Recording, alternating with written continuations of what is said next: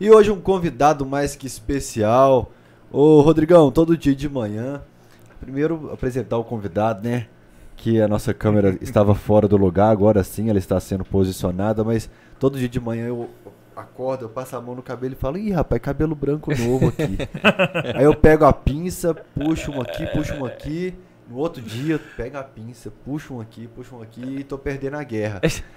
E você é um cara muito novo, cara. Você é da nossa idade, Rodrigão. Prazer é. enorme ter você aqui no Camisa 12. Seja bem-vindo, sinta-se em casa. Fael, eu que agradeço. Pra mim, pô, uma honra estar aqui com vocês, bater um papo.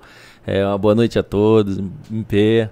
Boa noite. É, esse, essa história de cabelo branco, cara, foi o futebol que me deixou assim, cara. Então chega um momento que não dá nem mais con pra contar quantos cabelo branco tem na cabeça, vai, fica, vai, vai nevando a cabeça e não tem problema, vamos seguir a vida.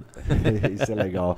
Eu também tô, tô nessa vibe agora. Falei, agora é bom que fica o É charmoso, fica- dizem que é charmoso, né? Minha mulher É. fala que é charmoso. Pronto, se ela tá fala, falando. Se ela tá falando, tá deixa, bom. Vai ligar pra opinião do Fael. E cara, você, eu com 39 anos, que, qual que é a minha história? Que eu criei uns hamster, tive um cachorro, tenho um computador. Você já foi jogador, treinador, uma carreira bacana aí. E, e eu me surpreendi, cara, porque eu não lembrava da fase como jogador. Sim, fui atleta. é, Comecei a jogar com 5 anos futsal. Cinco Né, sempre- anos, cinco anos eu sempre- ainda fazia cocô na roupa, velho. É, falando. é, cara. Sempre fui muito apaixonado. E joguei as categorias de base todinha. Onde? Joguei no Santos, joguei Uhum. no Jabaquara, joguei nos clubes lá da, da minha região ali. Uhum. Aí comecei a avançar pro interior de São Paulo, comercial de registro e tudo mais. E comecei a pegar gosto. Com 13 anos, 13 para 14 já estava indo pro Maringá, no Paraná, já estava começando a morar é, fora de casa, né? Começando a alojar. E, poxa, só que naquela época não tinha empresário, era olheiro, né? Então você tinha que ter muita sorte de estar jogando, não tinha campeonato brasileiro, Malemal tinha os estaduais, né? Uhum. E, enfim, eu acabei não tendo muito sucesso como, como jogador profissional. Joguei até os meus 28 anos de idade. Mas era bom? Eu era. Qual posição? Ah, eu jogava de meia. Uhum. Na base eu jogava de centroavante. Na base eu fazia muito gol. Aí eu comecei a rodar em time ruim. aí a bola não chegava em mim. Sim. E meu pai, minha família ouvia radinho, né? Porque não era transmitido, não filmava os jogos. Uhum. Aí, pô, Rodrigo, não pegou na bola, pô. Não falou seu jogou? nome? É, não falaram teu nome. Aí eu comecei, eu ficava chateado. Não, deixa eu baixar pra meia, segundo Uhum. volante ali, pra eu tentar participar do jogo. Meu pai ouvia meu nome na rádio, olha É. como é que era a situação, né? E então foi assim, até 28 anos eu fui atleta. Caramba, ô MB, eu tava tão ansioso pra apresentar o convidado que não dei aquela série de recados, dos exclama- das exclamações. Gostamos da série de recados de Fael Lima. Atenção. Quem tá no chat ao vivo que mandar exclamação podcast, você recebe um link com todas as plataformas de áudio que você pode ouvir depois o Cachorrada Podcast. Sempre tem alguém me mandando print que tá ouvindo o Cachorrada Podcast por aí. Quem mandar exclamação Pix vai receber no chat ao vivo qual é o Pix do Camisa 12. Se você está assistindo depois, tem aqui na descrição do vídeo também, tvcamisa12@gmail.com. Ah, agradecer o Virgílio, que sempre contribui com a gente. Ontem visitou o estúdio aqui, tirou foto. É, você contribuiu muito para essa estrutura aqui, Virgílio.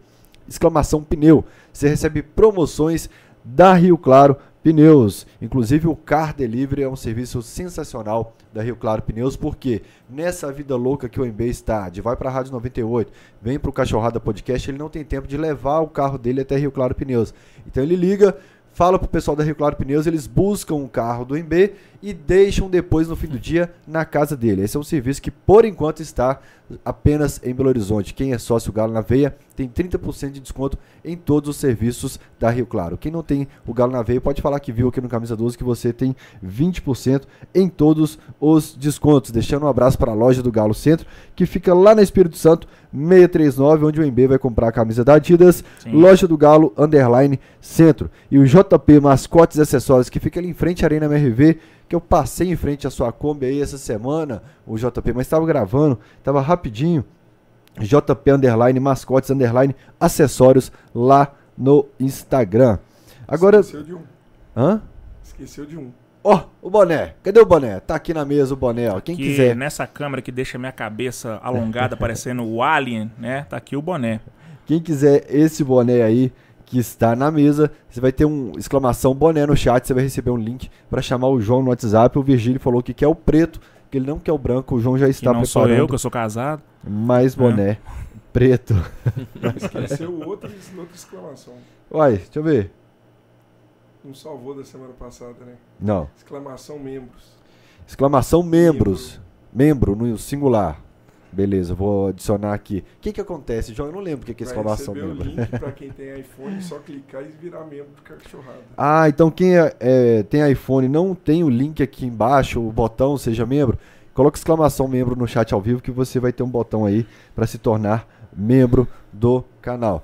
É, aí tava eu e o MB aqui antes do programa estudando, falando assim, pô, uma lesão na mão fez o Rodrigo virar treinador. E você não era goleiro. Na verdade, a gente tava triste. Porque, pô, o Rodrigo tem 39 anos, eu também tenho 39 anos, o cara tá galanzão e eu tô acabado, né? Me chamando de Arlindo Cruz aí tá foda. Então, né? Mas por que que você abreviou sua carreira de jogador tão cedo e já tão jovem, já é técnico, já, já treinou jogadores mais velhos que você? Sim, foi assim. A gente teve que, que ser inteligente no momento. Eu já estava com 28 anos, já tinha tido uma lesão de ombro. E toda vez que eu fosse cair no chão, se eu fosse abrir o braço para proteger, meu ombro saia do lugar. Eu não Nossa. queria fazer a cirurgia. Né? Então eu já tinha esse, esse problema no ombro. Aí eu fui por confiança como atleta Uhum. para fazer um jogo de Copa do Brasil. E no coletivo apronto eu fui dar um peixinho e acabei caindo um lance normal Uhum. No treino e no final do treino começou uma dor insuportável, insuportável, insuportável. Enfim, perdi esse jogo, não fui pro jogo e quebrei a mão em três pedaços. Nossa, Caramba. mãe. Então, o que, que aconteceu? Eu já estava rodando em, em clubes menores na época. É, a minha esposa estava grávida. A dificuldade para receber era grande, Uhum. era muito grande. E eu estava muito longe de casa, com a esposa grávida, em- com dificuldade. Eu voltei para tratar em Santos. Né? Coloquei gesso da, daqui da mão até o ombro. Eu até achei estranho. O médico falou: "Ó, pô, se tu quebra o braço, tu não precisa colocar o gesso daqui aqui, mas tu quebrou três ossinhos que não tem circulação de sangue. Então você tem que mobilizar tudo ou cirurgia. E eu não queria fazer cirurgia de nenhum. Falei, eu vou aguardar, vamos ver até quando. Foi quando eu recebi um convite do amigo para ir pro Camboriú, para eu ser um elo de ligação entre comissão técnica e diretoria.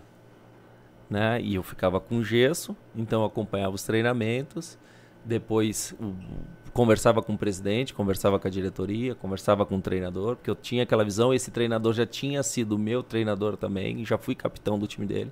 Então existia essa confiança, né? Foi quando, infelizmente, o trabalho dele eh, acabou não, não dando certo. Me forçaram a ser treinador. Falei, gente, eu não quero ser treinador, eu quero tirar o gesso para voltar a jogar, pelo amor de Deus. Contrataram outro treinador.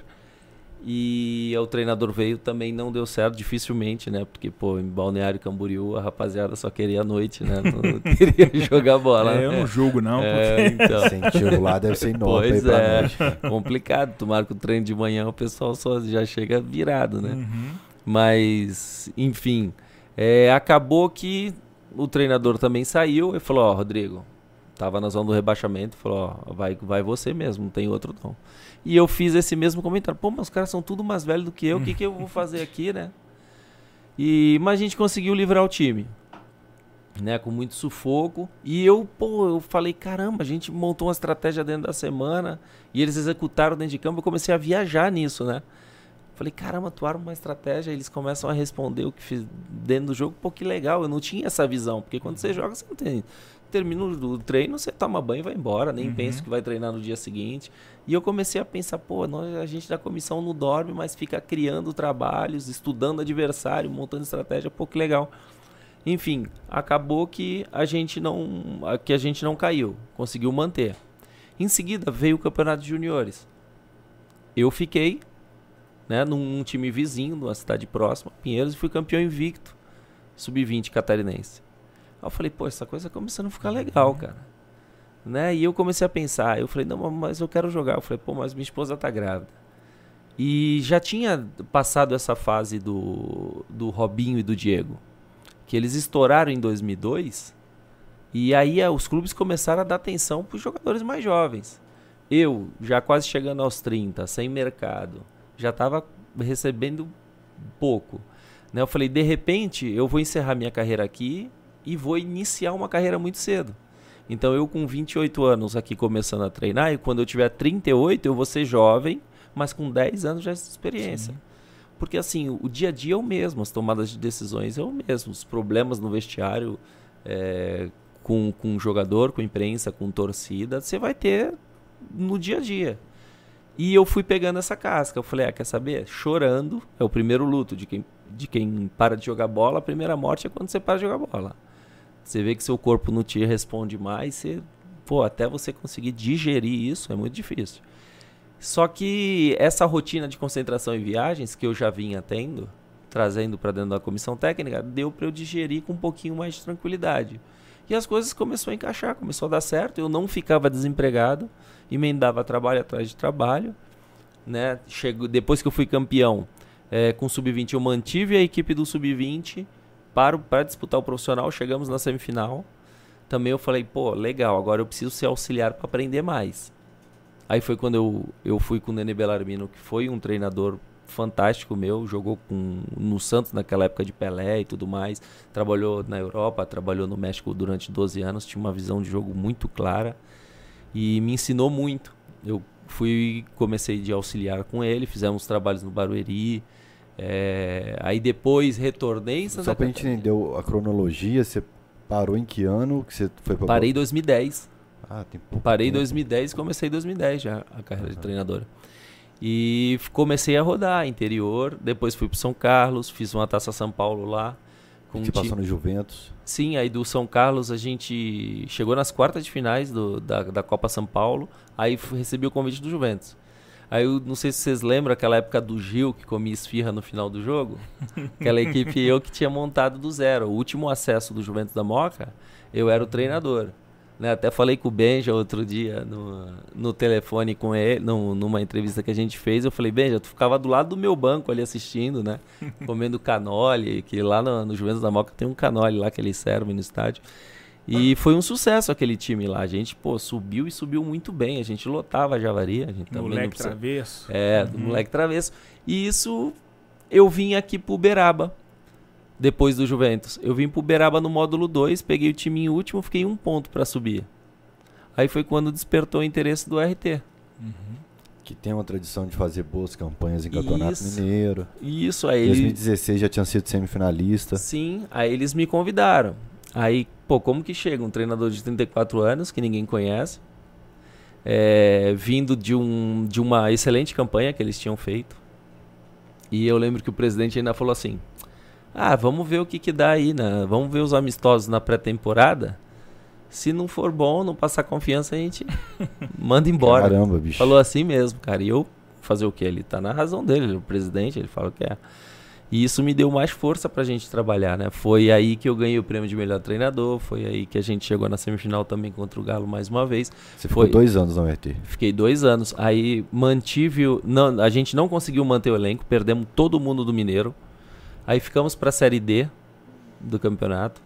E com uma folha minúscula de 60 mil reais, a gente montou um time para jogar a Série D. Tinha um Red Bull com folha de 800 mil, não passou da primeira fase. Boa Vista, uns times com muito dinheiro. A gente perdeu acesso nos pênaltis. Puxa. Aí eu comecei a receber muita ligação de alguns clubes de Série B e eu falei assim, pô, as coisas estão dando certo para mim em Minas. Uhum. Falei, eu vou ficar aqui para eles não acharem que é sorte. Eu preciso estar mais próximo da capital. Eu preciso de mais um campeonato para provar que eu tenho trabalho. E muita gente, tipo, ah, seu burro, você tem que ir embora, os caras vão pagar quatro, cinco vezes mais do que tu receber. Eu falei, não, vou ficar de novo. Reformulamos o time novamente, chegamos nas finais contra o Galo. Primeiro ficou nas quartas, um segundo na semi ou foi o contrário? Semi. E semi. infelizmente pegamos o Galo nas quartas, nas na, quartas na outra. Seguinte, é. né? Ganhou um gol meio que contra lá de 1 a 0 mas foi muito bem nesse jogo também. Juninho, goleiro, pegou pra caramba, Juninho, cara. Eu Juninho. achava que ele tava até acima do peso. Falei, ó. Não, ele tá muito acima do peso. É, falei, nós Tem vamos... noção da cinta que ele enrolava pra entrar em campo. A hora que eu vi o Juninho, eu falei, nós vamos golear. E o cara pegou pra caramba, é, cara. Eu nunca vi ele, ele fazer uma partida dessa com a camisa do Galo. Ele é inteligente, é um cara que. impressionante. Ele. Não é que ele anteviu o chute. Ele consegue ler a forma que o, que o pé de apoio encaixa, a cintura encaixa próximo da bola, e ele sabe o movimento que o jogador vai fazer, ele fala, é aqui. Ele brincava nos treinos de finalização. Aham. Quando os caras vinham finalizar, ele vai ali. E ele pegava. ali. Ele saía antes de pegar. Ele tem uma, uma leitura muito um dom, grande. né? Pô, é um dom. E pegou um time horroroso do Galo que então a gente ficou com traumas do Juninho, né? É, e Juninho e Edson, né? São os goleiros sempre Pô, citados aí pela torcida naquela lista. Por causa de do Reinaldo Antônio. tristeza. Reinaldo bairro das Antônio, do Indústrias. bairro das Indústrias. Grande abraço pra ele se estiver ouvindo aí. Um, um ícone da torcida do Galo. Pois é, e foi, e foi a partir daí, depois fiquei na Série D ainda. E também perdemos acesso no pê- nos pênaltis para um time que subiu, 13 da Paraíba na época. E aí foi quando eu recebi o convite do, do Galo. Você se preparou academicamente porque você se expressa bem, fala bem, né? É, foge um pouco aí da regra da, da boleirada, sem querer ser preconceituoso com a galera, mas porque às vezes não tem uma condição de se A turma preparar quando vê o também. microfone É, treme. exatamente. Às vezes é solto no vestiário, É. mas quando vê isso aqui, Uhum. trava totalmente. Você gosta de ler? Em Como é que é o professor Rodrigo aí, fora da- Olha, dos gramados? Eu procuro ser claro Uhum, e falar de uma forma onde todos entendam. sim. tanto o torcedor, né, quanto o dirigente, quanto o repórter, porque também tem aquelas pessoas que quer se aproveitar e falar em termos que nem jogador entende, Uhum. Né, principalmente essa nova safra, a minha Sim. safra mesmo, né, eles gostam de falar muito em termos científicos quando falam de futebol e acaba que as pessoas não entendem. Uhum. Então, acho que essa relação com vem de cedo, né? A gente se preparou, acabou se preparando, né? Eu não Uhum. digo nem que eu me preparei para isso, acabou acontecendo. E foi natural. Foi bem natural mesmo. A única a- o único estudo que eu terminei o segundo grau, Uhum. não tive como fazer faculdade por causa de viagens e concentrações, Sim. né? Foi muito difícil, nem a distância eu conseguiria fazer. E formei na, na terminei esse ano a licença pro, né? Uhum. Consegui fazer, terminava as competições, a gente ia pra granja, estudava bastante, tem muito trabalho durante o ano, muito trabalho mesmo, é bem cansativo. E é isso aí. Aproveitando, fala pra gente como é que são esses cursos da CBF, porque é uma novidade pra galera do- que acompanha o futebol, né? Olha, a primeira, é, o primeiro curso que eu fiz deles, é, eu não tinha noção. Eu achava os preços absurdos, achava muito caro, Quanto que é? Fala pra achava que, ó, Eu depende. assustei um pouco com os valores. É, você, eu acho que a B tá 10 mil, acho, 8 ou 10 mil. Vai ter uma de 60 mil. É a Pro, a que eu acabei de terminar, eu acho que não chega a 60. Tu vai gastar 60 quase em tudo, né? Ah, Fazendo todas as licenças, mais ou menos.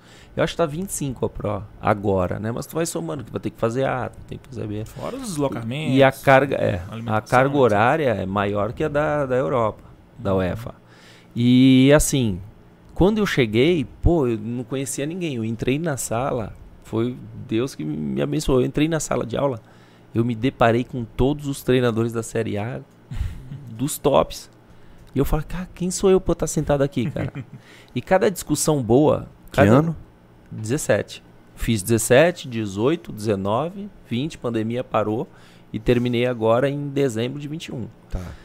É, pô, você pegar Tite, pegar Mano, sabe? É, Renato Rogério faltou de Ceni, aula, não? Renato, ó, Renato é Faltou de aula. gente boa demais, cara. Quem vê acha que, né? O pessoal fala muito dele, quem vê no dia a dia. E assim, é uma overdose de futebol.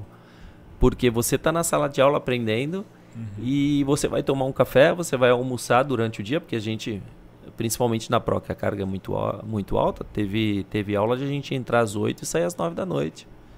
Tem as pausas pro cafezinho, meia hora, volta. Do almoço, que tem uma hora e meia.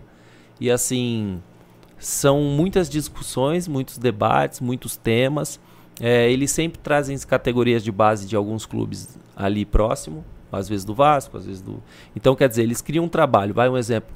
É, como furar a linha do Conte, lá de 5-4-1, reúne 3, 4 treinadores, e aí como que a gente vai furar? Você precisa elaborar um tipo de treino né, para prepará-los, fazer em mãos, sabe? Ir lá apresentar, explicar para os meninos, apresentar para os outros, para os professores estarem analisando. Às vezes vem professores da Holanda, às vezes vem professor da Alemanha, da França, Eu Itália ia perguntar isso. discutem. eh, já peguei treinadores da, em inglês como é que era a preparação dele para uma Premier League. Então, na Pro, você é muito mais voltado para competições internacionais. Champions Leagues, Copa América, é, Copa do Mundo, você analisa as seleções, como que ele joga, como é que é o sistema. Então, são vários trabalhos criados, né, em cima da parte tática. Mas também tem é, desembargadores que dão aula, gestão de crise. Uhum. Então, você, relação com a imprensa, você tem que elaborar trabalhos com relação de imprensa, é, é enriquecedor, é muito bom.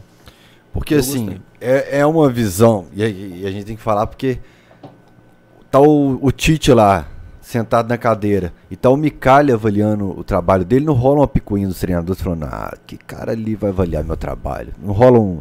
Quem, quem que é esse seu Zé na fila do pão pra avaliar meu trabalho? Não. Não, é que é assim. Olímpico. Geralmente, vai, terminou o trabalho. Cada um pega um tipo de trabalho. Ah. Ó, seu grupo vai criar um trabalho de transição ofensiva.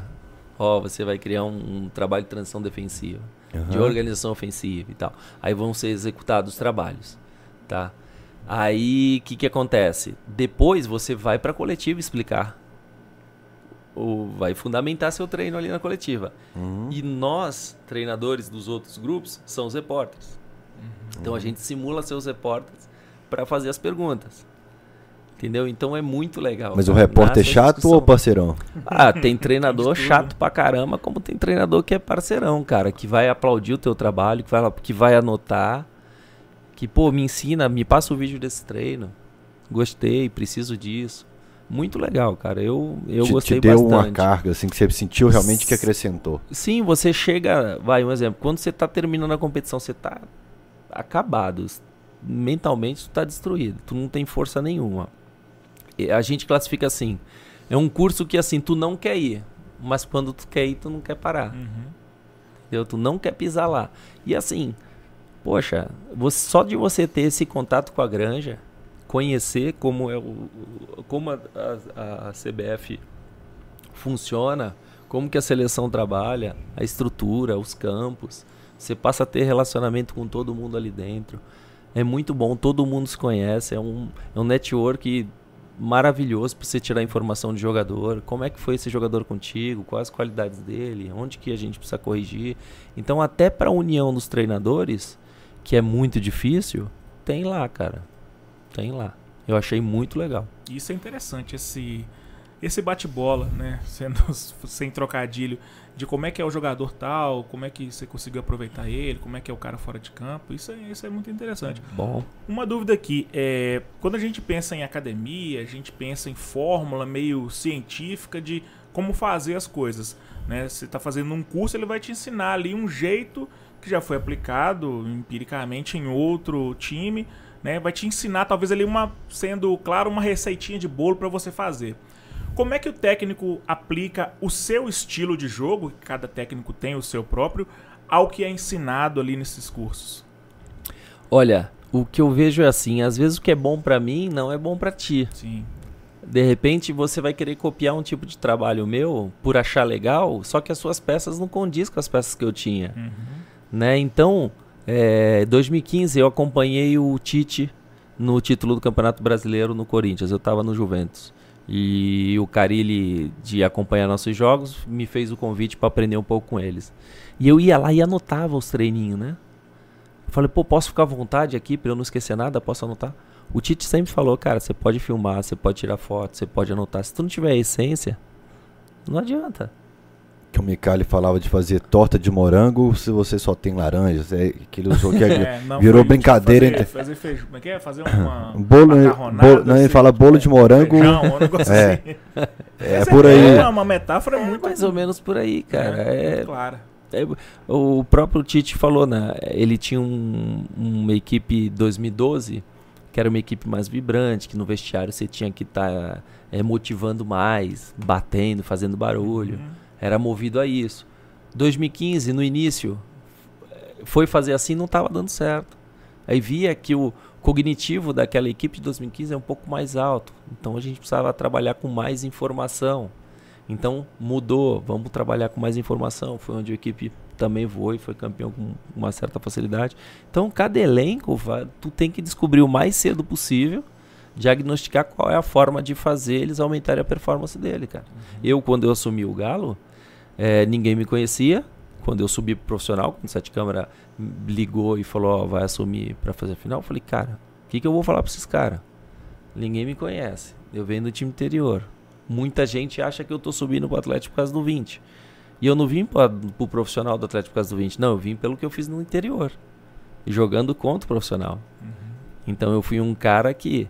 e O Atlético já tinha essa dificuldade de contratar treinadores, desde a saída do Oswaldo. Né?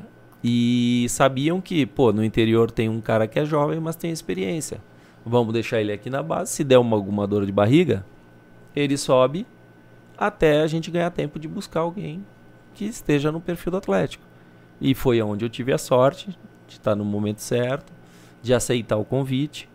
Confesso que ainda liguei no Carilli, falei, Carilli, o que, que você acha? Ligou, mas é para ir para base e tudo mais. É, a priori eu ia vir por uma coordenação. Ele falou, cara, todo o interior que você foi, você foi muito bem. Eu acho que é o momento de você conhecer um time grande, que o dia a dia de um clube grande é, é diferente. Então, para sua experiência, é válido, vai lá, aproveita. Eu falei, cara, eu vou. Foi onde eu abracei tudo, peguei minha família e vamos embora para BH. E foi onde acabou. Eu- então, e, e recapitulando o que eu falei, o que, que eu vou falar para esses caras? Pô, a grande maioria ali do- dos jogadores já venceram na vida. Tinha ali campeão do mundo, tinha campeão do mundo por dois clubes diferentes, caso Fábio Santos, campeão Uhum. brasileiro, de Copa do Brasil, enfim. Os caras muito bem sucedidos financeiramente, eu vou motivá-los com o quê? Com, com título, com ah, vamos ganhar dinheiro, vamos. Não. Falei, eu tenho que aumentar, melhorar a performance deles. E eles estavam com a autoestima muito baixa no momento, na época. E foi onde eu, a gente foi identificando, juntamente com a comissão técnica, eu, eh, Lucas, Éder, eh, Bernardo, e foi pegando de um a um o que, que a gente precisa melhorar nesse, melhorar nesse. Eu via que o time estava tava descompacto na época. A gente procurou compactar a equipe, voltar a ganhar confiança novamente. Foi onde eles mesmos a- mesmo acabou ganhando confiança, começaram a render mais individualmente, cada um. Automaticamente que o individual começa a crescer, o grupo vai vai melhorar, né? vai puxando para cima. Eles foi ganhando, foram ganhando confiança e foi onde eu consegui manter. Quando a gente vai fazer um estudo sobre o convidado, eu sempre pego de referência a ordem cronológica. Eu falo, qual que é a ordem cronológica de, do, de um podcast com o Rodrigo? Falo, não, vou pegar quando ele chegou no profissional do Gafo. Não, tem que pegar na base. Não, tem que pegar quando ele enfrentou o Atlético para não, treinador. E aí eu, eu fiquei meio que naquela assim, não, é interessante a visão dele dirigindo ao RT do elenco do Atlético. Que em 2017, dois anos depois, seria o seu elenco. 2018, com o Thiago Largue do outro lado, numa situação parecida com o que você viveu Sim. um ano depois, também. Antes então da gente entrar no, no- no trabalho que você pega do Lever Cup, como que era esse galo que você enfrentou, comparando com o galo que você assumiu depois? Olha, eu tive uma dificuldade muito grande no galo do Roger. Era uma movimentação violenta. Era muito jogador eh, entrando em linha de passe com muita facilidade, muita infiltração, muita mobilidade. Eh, sabe quando sabe que, o, que os jogadores sabem o que eles estão fazendo com e sem a bola? Era o time do Roger. Eu consegui empatar um jogo aqui no Mineirão, mas eu sei que o Atlético estava numa sequência muito grande de Libertadores e viagens e tudo mais, e eles conseguiram tirar o jogo da semifinal de lá e trazer para cá. Mas a gente sabe quando você entra em campo e tu fala, pô, hoje, por mais que a gente faça de tudo nesse vestiário, passa tudo de informação, vai ser difícil. Eu notava os jogadores inspirados, muito inspirados. No segundo jogo, no segundo ano, 2018, eu, eu já tinha mais confiança para ganhar o jogo. Inclusive, a gente chegou a perder gol sem goleiro, cara. A gente perdeu uns três gols assim embaixo do poste, com o Eduardo Ramos, que também jogou no Corinthians, não sei se vocês lembram, era o meu 10 na época. É, mas eu acho que a gente teve mais chance de ganhar o jogo é, em 2018, mesmo com o Roger Guedes, mesmo com essa turma. Mas o do Roger com o Robinho, com o Fred, com o Casares estava mais novo também. Pô, era um time muito bom, muito veloz. É, a gente entrou numa discussão até sobre o Roger Machado que ele enfrenta na NB. sobre a, a- a questão de tentativa de reciclagem do mercado de treinadores brasileiros, porque hoje todo mundo vai no mercado europeu Sim. tal, mas qual que era o ponto de vista que você falava É, comigo porque antes? teve uma tentativa no mercado brasileiro de fazer uma renovação. A sua geração, você, Largue, Hum. Roger Machado, Barbieri, uma galera que chegou e veio essa onda de, pô, agora a- a- o brasileiro tá voltado, tipo, o futebol brasileiro vai dar espaço para os novos treinadores. Comparando até com o Oswaldo e Kobe do período que você estava, assim, essa turma mais antiga, agora estão surgindo novos nomes. E a gente viu que isso foi um ciclo, né? Depois voltou-se a, a moda contratar os medalhões. O Filipão foi chamado de volta, o Vanderlei. Abel Braga. O Abel. Agora estamos aí nessa onda de técnicos estrangeiros. Todo mundo tem que ter um gringo, um português, um time do interior que você conhece na Copa do Brasil, até um gringo treinando lá. Isso é ruim para você no mercado porque você acha que a sua geração, a, a, a sua prateleira fica um pouco é, escanteada pelos dirigentes, que a gente sabe que não tem convicção de nada, que querem contratar pelo nome. Como é que você vê esse movimento e como é que você, treinador Rodrigo, sente isso? Eu tava falando hoje no, no Band Esporte com o Elias Júnior em relação essa, essa quantidade de gringo que estão vindo. Né? Mas eu já via na nossa época, quando a gente estava começando para o cenário nacional, é, é um ciclo praticamente meio que natural. Porque assim, tava um, um treinador experiente. Aí as coisas não começavam a andar, aí o pessoal cobrava e pedia, pô, tem que pôr um da nova geração para trazer instrução, para trazer tática, para trazer informação, para trazer isso para aquilo. Então iniciava com o experiente, terminava com um jovem. Aí iniciava com o jovem. Aí oscilava no meio do caminho. Agora precisa de um cara experiente para chegar no vestiário, mobilizar. Então ficava nessa Cachorro nessa roda. Isso. Já tinha os gringos. Já tinha passado a Aguirre aqui também, né? Uhum. O Santos sempre pegou muito. É, alguns, o Gareca, eu acho que, Isso. que- E hoje eu vejo esse, é, esse modismo de treinador estrangeiro, nada contra o treinador estrangeiro, Uhum. mas assim, começou uma pressão, tem que trocar treinador. Hoje é muito mais fácil falar, traz um gringo que ninguém conhece, a aceitação vai ser mais fácil da torcida, mais fácil da imprensa, até buscar informação, conhecer o trabalho do cara, né? Não, seja bem-vindo, vamos ver se vai dar certo. Do que, ah, eu vou trazer esse brasileiro aqui. Ah, mas esse brasileiro foi mal aqui, foi mal ali. é verdade. Uns A vão falar, paciência é, bom, maior. Isso, então o- o- eu vejo que não são todos. Uhum. É, se sente é, mais tranquilo em fazer isso. Eu acho um risco também. Tivemos um exemplo agora do Internacional de Porto Alegre.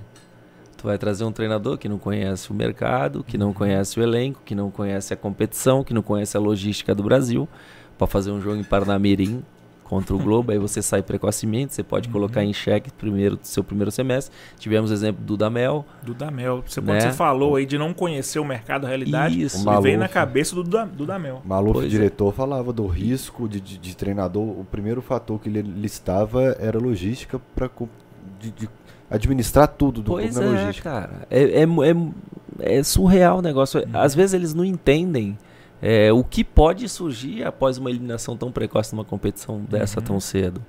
Né? Então eles estão vindo de fora, mas eles vêm muito mais seguro do que a gente. O contrato mais recheado, as multas muito maiores, a comissão muito mais ampla. A gente mal e mal consegue levar um auxiliar, cara. E quase sem multa. Então, ou se não, não deu certo, ah, troca aí. E com o estrangeiro tem um pouco mais de calma, um pouco mais de tranquilidade. A gente viu o próprio Sampaoli lá no Santos, quando ele chegou. Ele foi eliminado do Paulista, ele foi eliminado na primeira fase da Sul-Americana e foi eliminado pra gente na Copa do Brasil. E manteve. Sim. O Carilli nem que terminou o Campeonato Paulista, já tiraram o Carilli de lá, sendo que ele salvou o Santos numa situação difícil no Campeonato Brasileiro. Então a paciência com o pessoal de fora, não sei se é a paciência ou se é o se é o, a multa, não sei o que é, mas que tem mais paciência que o pessoal de fora tem. E quem que é o cara que você acha que é injustiçado no futebol brasileiro? Eu conversei com o Mancini aqui outro dia. O Mancini é seu parceiro para ir no Mineirão, Sim. né? É, ele falou que queria ver o Fernando Diniz com um grande time, assim. Quem que você acha é o cara, assim, olha, se der tempo, tem um cara aqui que está sendo pouco valorizado no futebol brasileiro. Cara, eu não consigo. é, o, o problema é o seguinte: a gente tem muitos bons treinadores aqui. Só que a responsabilidade é toda do treinador. Ele, ele acaba de assumir o time. Eu posso citar o meu exemplo no Coritiba, cara. Você acaba de assumir o time e você acaba de ser o responsável pelos dois, três últimos anos da, de má gestão. Uhum. E o resultado vem através do processo. O Palmeiras está colhendo frutos desde 2017, 2018, começaram a investir. Não só no profissional, como agressivamente na base. Eles compram tudo que é jogador bom na base, compram com valores altos. E olha os frutos que estão dando aí. E se você vem com um treinador bom, o, o processo já está já tá tudo encaminhado, tudo andando. É o caso do Flamengo, é o caso do Atlético hoje. Na minha época, a gente tomou seis nãos de treinador. Hoje todo mundo quer treinar o Galo. Então você vai encaixando, vai entrando dinheiro, vai entrando investimento, você vai contratando bem, você vai mantendo o ritmo de, do elenco, você vai contratando pontualmente as peças de reposição. O que valorizou muito você consegue vender. Então, eu não vejo assim é, só um jo- o treinador injustiçado. Eu vejo vários treinadores injustiçados aqui no Brasil. Posso ir longe? O Vanderlei Luxemburgo estava tanto tempo parado, muito tempo parado.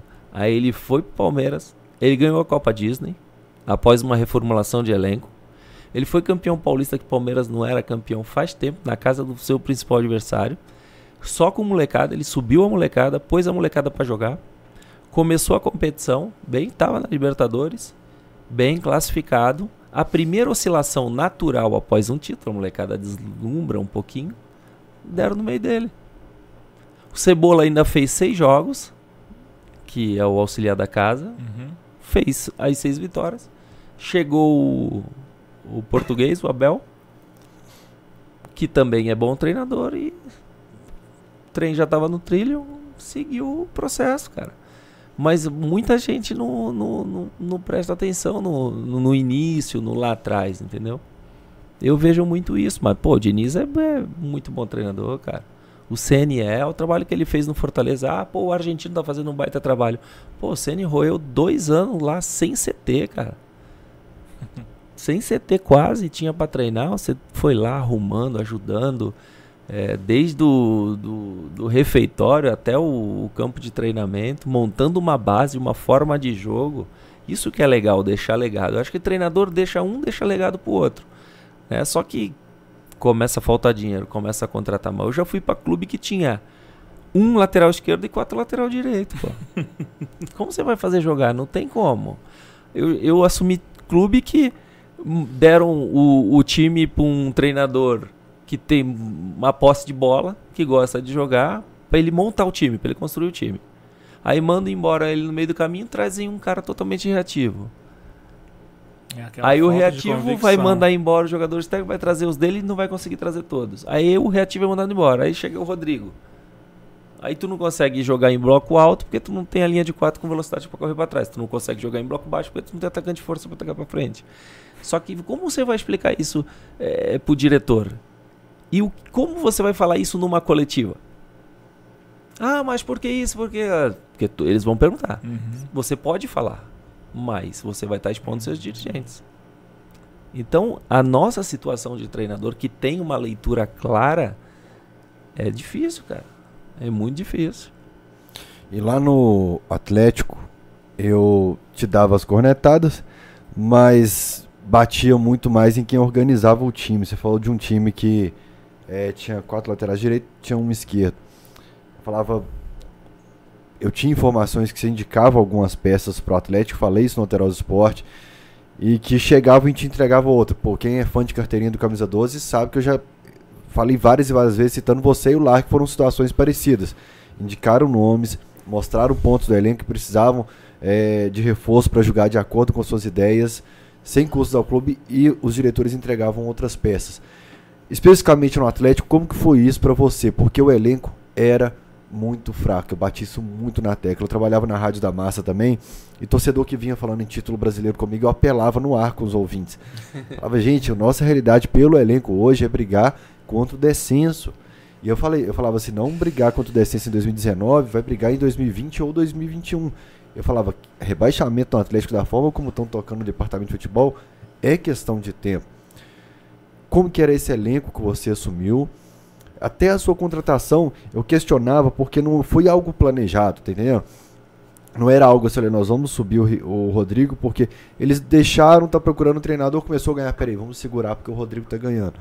Como que você via esse departamento de futebol e esse planejamento no Atlético? Olha, é, quando eu assumi realmente está num momento bastante difícil, né? É... Cara, como que eu vou explicar isso aqui, cara? Eu vi assim, cara. Cheguei a ler matérias que a gente ia brigar para não cair. Só que as coisas acabou encaixando. Uhum. É, a gente chegou a ficar 17 rodadas no G4, cara. E assim, com um time que teoricamente ia lutar para não cair. Aí você consegue ficar tanto tempo no G4 competindo com os últimos cinco treinadores campeões brasileiros. Todos os times altamente organizados. Com Jesus voando no Flamengo, São Paulo voando no Santos, Carilli tava, Mano tava, Felipão tava, Cuca tava. E só que qual era o nosso problema? O nosso time era, o elenco era muito curto. E a gente ia passando de fase na Copa do Brasil e a gente ia passando de fase na Sul-Americana. Aí você começa a se desgastar tanto com o elenco curto e com uma idade média um pouco avançada. Que eu notei isso pra gente falar hoje isso, também. A gente não tinha peça de reposição. E aí é onde a gente entrava e pedia contratação. E a gente ia tentar fazer um mercado alternativo. Eu posso citar o exemplo do Claudinho, que eu já conhecia ele das categorias de base do Santos. Eu já acompanhava ele. Depois ele foi pro Corinthians. Depois ele foi para Ponte Preta. Ele estava emprestado no Red Bull pela Ponte Preta e acabando o contrato com o Red Bull, ele voltaria natural para Ponte. E foi onde eu falei, olha, vamos trazer esse jogador. Cheguei a conversar com o próprio jogador, eu fiz o, o próprio convite, que é... e passei na época, né, para o nosso diretor. Tanto não só eu sentava com a nossa comissão técnica, a gente montava todo um planejamento, um mapeamento de de alguns atletas. O próprio Claudinho, a gente não, com todo o respeito, a gente não poderia perder para o Red Bull, que ainda uhum. estava na Série B. Né, era um jogador que a gente pediu, facilitou da, da melhor forma para vir. Outro, o Luciano, o centroavante, que eu acho que a gente precisava. E era um jogador que também poderia nos ajudar na Sul-Americana. Que ele não tinha jogado e estava com um tempo de, de salário atrasado no Fluminense sairia livre. Foi outro que a gente também pediu muito. Sem contar esses nomes, tanto do Arana, tanto do Alan, que são jovens com jovens potenciais que no ano seguinte poderiam é, fazer parte do nosso elenco. próprio Keno. Você Enfim, chegou a indicar então, todos esses jogadores? Não, todo, eu, Lucas, Bernardo, Éder Alejo, a gente sempre sentava, conversava, mapeava. Uhum. O, o, próprio Alan, no jogo que a gente ganhou do, do Fluminense aqui, 2x1, um, foi 2x0 pra gente. No finalzinho, o time do Diniz lá fez gol. O Alan jogou muito, cara. Terminou, a gente já reuniu no vestiário. Pô, você viu o Alan, cara? Pô, é bom jogador, vamos anotar nome, vamos segurar, vamos acompanhar, vamos rastrear. Então a gente sempre tinha um diálogo muito grande. E eu vinha trabalhando de uma forma assim: ó, eu tô aqui para contribuir e a hora que chegar o treinador, eu volto. Antes era para eu voltar pro 20, depois era para eu ficar na comissão fixa. Aí eu falei, tá bom, tentava ajudar, tinha autonomia para escalar, nunca interferiram nada disso na gente. E pô, era muito bom o nosso nosso dia a dia com o departamento médico, com a nossa comunicação, com nosso nossa área de da parte física, Robertinho Chiari, fisiologista, Sabe? A gente se dava muito bem. Ó, esse jogador não pode jogar, tá aqui os exames dele. Se jogar pode estourar, vamos poupar, vamos segurar. Não, esse jogo é importante, vamos correr o risco, vamos correr o risco todo mundo junto. Não, não vamos correr? Não, não vamos. Sofremos com o Jair, sabe? Uhum. Da, da situação do Jair. Quando a gente chegou, o Jair tava pedindo para ser emprestado de volta. Não tava jogando, não tava bem. Não, Jair, peraí, segura, você vai jogar.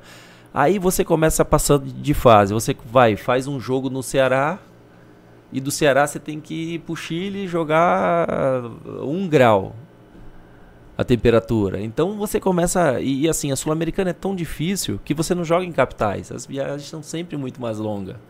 Né? Você desce na capital, mas depois ainda tem que ir para as outras uhum. cidades. Isso vai desgastando, você vai perdendo jogador, perdemos o Vitor. Aí depois tivemos o problema do Adilson. Né? O Jair passou a se tornar um cara de extrema importância tiramos ele da posição, trouxemos ele para camisa 5, fizemos ele jogar de frente o jogo, bem. né? Não de costa, receber a bola de costa, foi onde ele ele cresceu. O próprio Natan, porque eu perdi o Jair, perdi o Xará. Então você vai perdendo, você não vai tendo reposição e dá no que dá. Só que vai fazer o que, cara? A gente não tinha como contratar na época, né? tava curto. É, quando a gente estava muito bem no brasileiro, chegou um momento que a gente falou: a gente tem que optar pelas, pelas competições, pelas copas, que cada fase a gente vai ganhando uma cota e vai contribuindo para o clube. E como tinha bastante gordura na, no Campeonato Brasileiro, a gente tinha que optar. A gente ia com, com, a, com a equipe titular para as Copas e com a equipe alternativa para o Brasileiro. E não dá para competir. Chega um momento que não dá, né, cara? E deu no que deu. Ah, os resultados não vão vindo, as cobranças vão vindo. O momento que a gente saiu na Sul-Americana, na semifinal, foi onde aí os topim. Mas eu nunca vi assim, imprensa, torcida pegar de fato, de verdade no meu pé, pedindo minha cabeça, isso, aquilo. Eu nunca nunca tive esse tipo de problema. Eu esqueci alguma pergunta tua, não. não so, sobre essas indicações que você falou, como é que foi a recepção da diretoria? Boa. Foi boa? Foi e por boa. que, que não vingou? Por que, que esses, esses jogadores não vieram? Olha, é... faltou dinheiro, faltou habilidade na condução da negociação. Até listando quem chegou aqui. É... primeiro vamos em quem saiu. Martim Reia, Leandrinho, Carlos César já estava meio afastado, o Adilson teve um problema cardíaco, Lucas Cândido, com você que ainda saiu o Cleiton e o Papagaio. É, quem chegou? Hernandes, Martinez, o Otero voltou de empréstimo, o de Santo e o Cleiton, atacante, estava à disposição treinando também. Isso. E o Wilson, goleiro, chegou também durante a lesão. Isso. Cara, eu não sei o que, que faltou, cara. Uhum. Eu não sei o que faltou, porque assim, a gente respeita muito a hierarquia, né? A gente passa os nomes, senta, Sentamos, passamos lá para a diretoria, mostramos os tapes, mostramos os números, né? E entregamos. E por incrível que pareça, cara, isso foi 2019. 2020, não sei se vocês recordam, é, quem foi os dois artilheiros empatados do Campeonato Brasileiro? 2020? Cara, a pandemia Gabigol? fez eu perder a noção de, de referência de tempo e, e, de ano, de temporada. 2020 foi. Hã? Luciano e Claudinho, os dois que você indicou. Com 18, go com 18 gols, cara. A gente deu risada. Eu falei, cara. Precisa tu traz esses dois cara, cara. É. E olha pelo que o cara foi vendido depois. No mínimo a Sula a gente pegava. De repente meu futuro poderia ter mudado. Com certeza. Ia ter um título. muito no travesseiro, né? O quê? O Colombo tinha dado um chute no gol, cara. Não deu um chute no gol. Mineirão lotado. Só lembrar que os atacantes que o Galo tinha na época Giovanni, Luan, Ricardo Oliveira, Bolt, Santo, Papagaio. Bolt, Papagaio. Ricardo Oliveira, Luan, Tiará, Alejandro, Maicon Bolt, Giovanni e Franco de Santo. É, é, é aí que gerou todo o meu desgaste com a administração do clube na época. Porque eu pegava esse elenco e falava, nós estamos caminhando a passos largos para a segunda divisão. Para mim era um elenco que caminhava para a segunda divisão. Hum. Né, você pegava o, o papagaio para fazer teste no Atlético. O papagaio, com todo respeito ao Goiás, tem que fazer o teste no Goiás. Né? Um perfil parecido com o Alejandro, entendeu? dois jogos uhum. valores, um estilo de jogo parecido, subindo ao mesmo tempo, testa o que é seu, o ativo seu. Mas você traz um Michael Bolt, que é uma incógnita, o Giovanni, que está em queda livre técnica rápida, assim, o Luan, que já tinha um desgaste interno é, no clube, o Ricardo, que era uma incógnita pela idade, era muito, muito incógnita realmente, para um elenco só. E o que você, o que te entregaram, Lucas Hernandes e Ramon Martins, não era o que você precisava, né? Não, eu lembro que na época a gente só tinha o, a gente tinha o Fábio e tinha o Hulk. E o Fábio Santos internamente e o Fábio comentou Santos. com algumas pessoas sobre a idade do elenco. Ele falou: "Olha, nós temos que ter uma meninada para correr porque o time tá velho e não vai e vai pregar ali por volta de setembro, outubro. Depois vocês conferem, mas eu acho que foi um dos anos que o Atlético mais fez jogos no ano, porque veio da pré-Libertadores, né? Uhum. Então da montagem assim, eu, eu, eu não participei. A diretoria, pô, me deu todo o respaldo para eu trabalhar, me passou toda a confiança, me deixaram muito super à vontade. Sou muito grato ao presidente, ao, ao Sete Câmara. É, inclusive quando já tinha tomado tanto não de treinador, cara que eles falaram, Rodrigo, agora, pô, acho que o elenco tá pedindo você, imprensa, torcida, tá todo mundo super feliz. Nosso, eh, ainda foram claro comigo, falou assim, ó, nosso único medo é de te perder, no caso de de assim se as coisas não derem certo você volta para a comissão fixa uhum. Então foram essas condições, porque nem eu queria ser efetivado no momento. Eu Porque tava o- torcendo O Largue muito. já tinha passado pelo processo que ele fala. Depois que você passou dessa linha, é, É. difícil voltar. Sim, ali fica, fica bem difícil, porque você também, pelo, pelo que a gente tinha criado, construído ali dentro, a gente passa a ser uma sombra para quem chega de repente, Aham. né? Então ficou um- uma situação assim. Tudo era muito novo para mim, tudo muito recente. Eu não lembro quando você caiu, te fizeram um convite pra voltar pra Não. sua função de. Não. Eu vou contar uma Da história base. de bastidor aqui então, porque nem tudo a gente comenta no Analterosa nem no Camisa 12. Quando a gente comenta, a gente comenta de acordo com o contexto das informações que a gente tem, sem falar especificamente sobre a informação. É, o Atlético tinha uma sequência que era Palmeiras, Flamengo e Grêmio, se eu não me engano. Três pedreiras. E me falaram que o Mancini estava acertado com o Atlético antes dessas três pedreiras. Só que internamente o Rui fala: deixa o Rodrigo pegar a pedreira, apanhar, cair e o Wagner pega dali pra frente. Se existia isso mesmo? Você já ouviu algo assim? Não, eu não ouvi. Mas é, geralmente, poxa, se você pega uma semifinal de Libertadores, que era Flamengo e Grêmio, né? Na- Naquela semifinal de Libertadores. E o Palmeiras, que era o vice, é, era o atual campeão e era o vice no Campeonato Brasileiro. Então tava Flamengo em primeiro, Palmeiras em segundo e Grêmio em terceiro, os três times voando. E é uma baita de uma injustiça, né? Porque antes da, da nossa sequência, é, se isso foi verdade, é uma baita de uma injustiça. Porque no pior momento a gente deu a cara a tapa e a gente conseguiu contribuir. E pela pontuação que a gente fez, eu saí com 31 pontos. O próprio adversário caiu com 36, eu ainda tinha mais umas 15 rodadas para jogar. Praticamente a pontuação que a gente deixou, o time não cairia. É, eu falei assim, ó, gente, a gente vai pegar o Palmeiras fora, que é o vice. Ele tem a chance de encostar no, no Flamengo. Depois a gente vai no Maracanã, pegar os caras que estão muito bem. E no Grêmio, no nosso pior momento, que foi onde a gente estourou o Xará, foi onde a gente estourou o Jair, né? E já tinha perdido um monte de jogadores. E tava naquela época de convocação de seleção. Então, Otero, esses caras, Guga para a seleção 23, o Cleiton para a seleção 23, que teve que trazer o Wilson, não sei se vocês lembram. Então, quer dizer, o momento que o elenco estava completamente destruído, assim, em relação assim, não tinha como você formar uma equipe. Tanto é que eu formei aquele 5-4-1 contra o Palmeiras. É o que dava pra gente fazer. E eles empataram com a gente no finalzinho com o gol do Dudu. Lembra que a gente fez 1 a 0 e tal. E eu falei pra eles, ó, não me cobra nenhum resultado durante esses três jogos, porque essa competição eu sei jogar. Já provei isso pra vocês. Depois disso, gente, próximos jogos, CSA, ia pegar os times que estavam lá no- na zona do rebaixamento e fraco. É que a gente tinha chama de de 10 tabela jogos. planejada, né? Sim. Falei, agora vai ser muito difícil, a gente tá sem elenco. A gente vai recuperar o Jair, vai recuperar o Xará, vai recuperar os caras que vai vir da seleção. Então, a partir do, do, do CA e CA, a gente volta a somar ponto. E não deu, cara. Não deu. E a gente ainda foi com, no Flamengo, é, perdemos lá, perdemos o jogador com o terceiro cartão amarelo. E voltamos aqui com o Grêmio, o Grêmio voando, jogando um futebol muito bom. E foi onde ele- a gente perdeu o jogo e no vestiário eu fui, fui demitido. Lembro que do Flamengo foi 2x1, acho que o Marquinhos faz um gol no Maracanã, se eu não me engano. Marquinhos acho que entra nesse jogo, foi uma surpresa Foi, ele entrou. Ele ia entrar contra o Palmeiras, mas não sei quem machucou. Porque o Marquinhos, falando em Marquinhos, Marquinhos estava emprestado a Chapecoense, cara.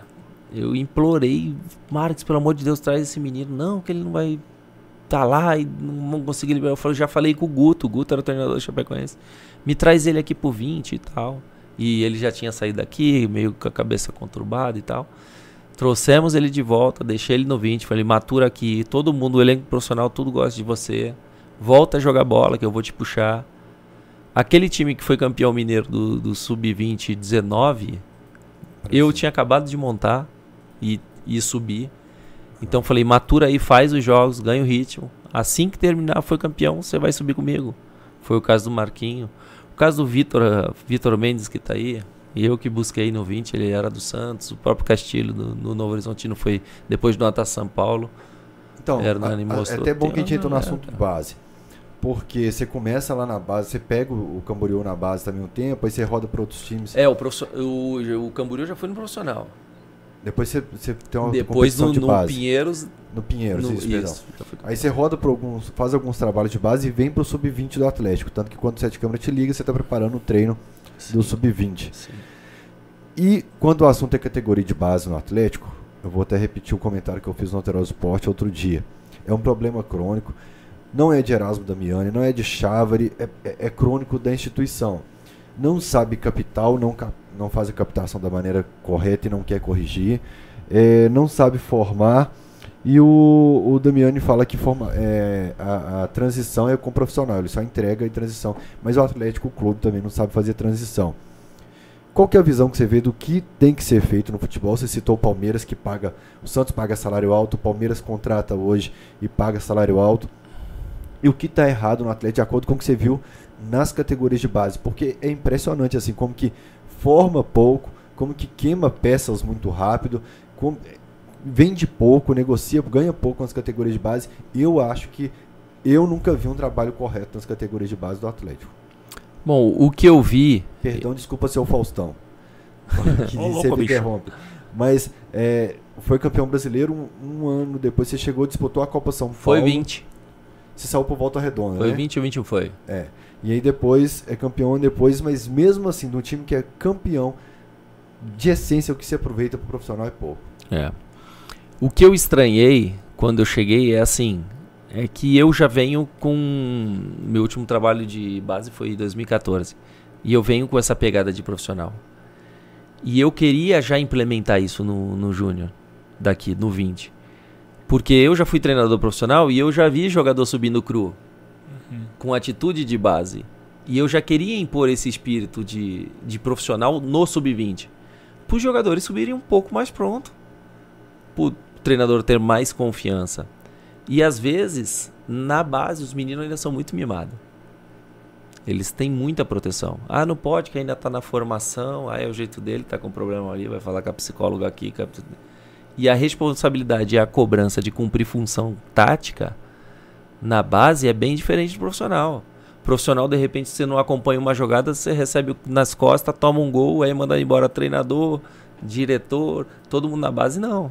Ninguém tá vendo, é alambrada, é arquibancada, jogo na televisionado. E eu era um cara um pouco mais chato, trazia mais esse trabalho. E o pessoal às vezes se assustava, inclusive alguns treinadores da base. Não que eu tô gritando, nem humilhando, nem brigando. Fala, pô, cara, vocês estão tratando os caras que nem menino, cara. Esses aí já, já dirige carro, já faz filho, já são homem, cara. Eles têm que estar lá, não tem que estar aqui, cara. Então eu já estava trazendo essa ideia.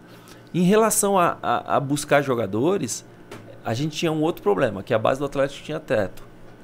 Cada, cada categoria tinha teto. Isso pra você é um problema? Muito. Faixa grave. de 5, 6 mil que os É, ganham, assim. Não, o cara tinha que ser muito top para ganhar isso ganhar no isso. 20. Aham. Né? Então, aí você é um empresário, você tem uma joia rara na mão. O Santos no um sub-15 lá tá, tá pagando 10 pro, pro jogador. Tu vai levar ele pro Atlético? Não vai, né? Vai querer oferecer lá. Aí paga uma comissão pro empresário. Então eles geralmente leva direto para esses clubes que estão pagando muito mais. Eu falei, gente, pra gente começar a entrar na briga, a gente não precisa pagar o que o Real Madrid paga, mas a gente tem que quebrar pelo menos esse protocolo. Jogador diferente, totalmente diferente, cara. Né, Tem que pagar mais, vai ter que pagar mais. Vai aumentar a multa e é com vocês. Falei pra gente ser um pouquinho mais agressivo na captação. Porque é difícil. É, o caso do Vitor Mendes estava no Santos, mas ele estava um pouco insatisfeito. Já conhecia, assisti alguns jogos. Puxei. O Castilho a gente viu muita, muita vontade, muita disposição. Foi depois do Natal São Paulo, o Hernani que analisou ele num jogo, trouxe pra gente em observação. Foi onde eu aproveitei. Eu falei, "Esse- que esse cara tem fome, é ele chega, os caras são centrados, tem uma mente muito forte. Não é uns caras tão empolgadinhos, sabe? Às vezes tem um cara completamente habilidoso, mas boleiro, sabe? Demais. Esses não viram. Agora aquele cara que é centrado, às vezes ele pode ter tecnicamente entregar menos, mas ele é centrado, ele vira. Jogou muito isso. Um cara que esse era o bom da cidade, o irmão que era Ah, bom. sempre né? tem É essa, isso. essa Eu queria resenha, até né? citar um, um- um menino muito bom da base aí que internamente falavam que ia ter dificuldade e tá tendo dificuldade mesmo. assim, Quem? na carreira. Não, não vou falar aqui não, porque senão.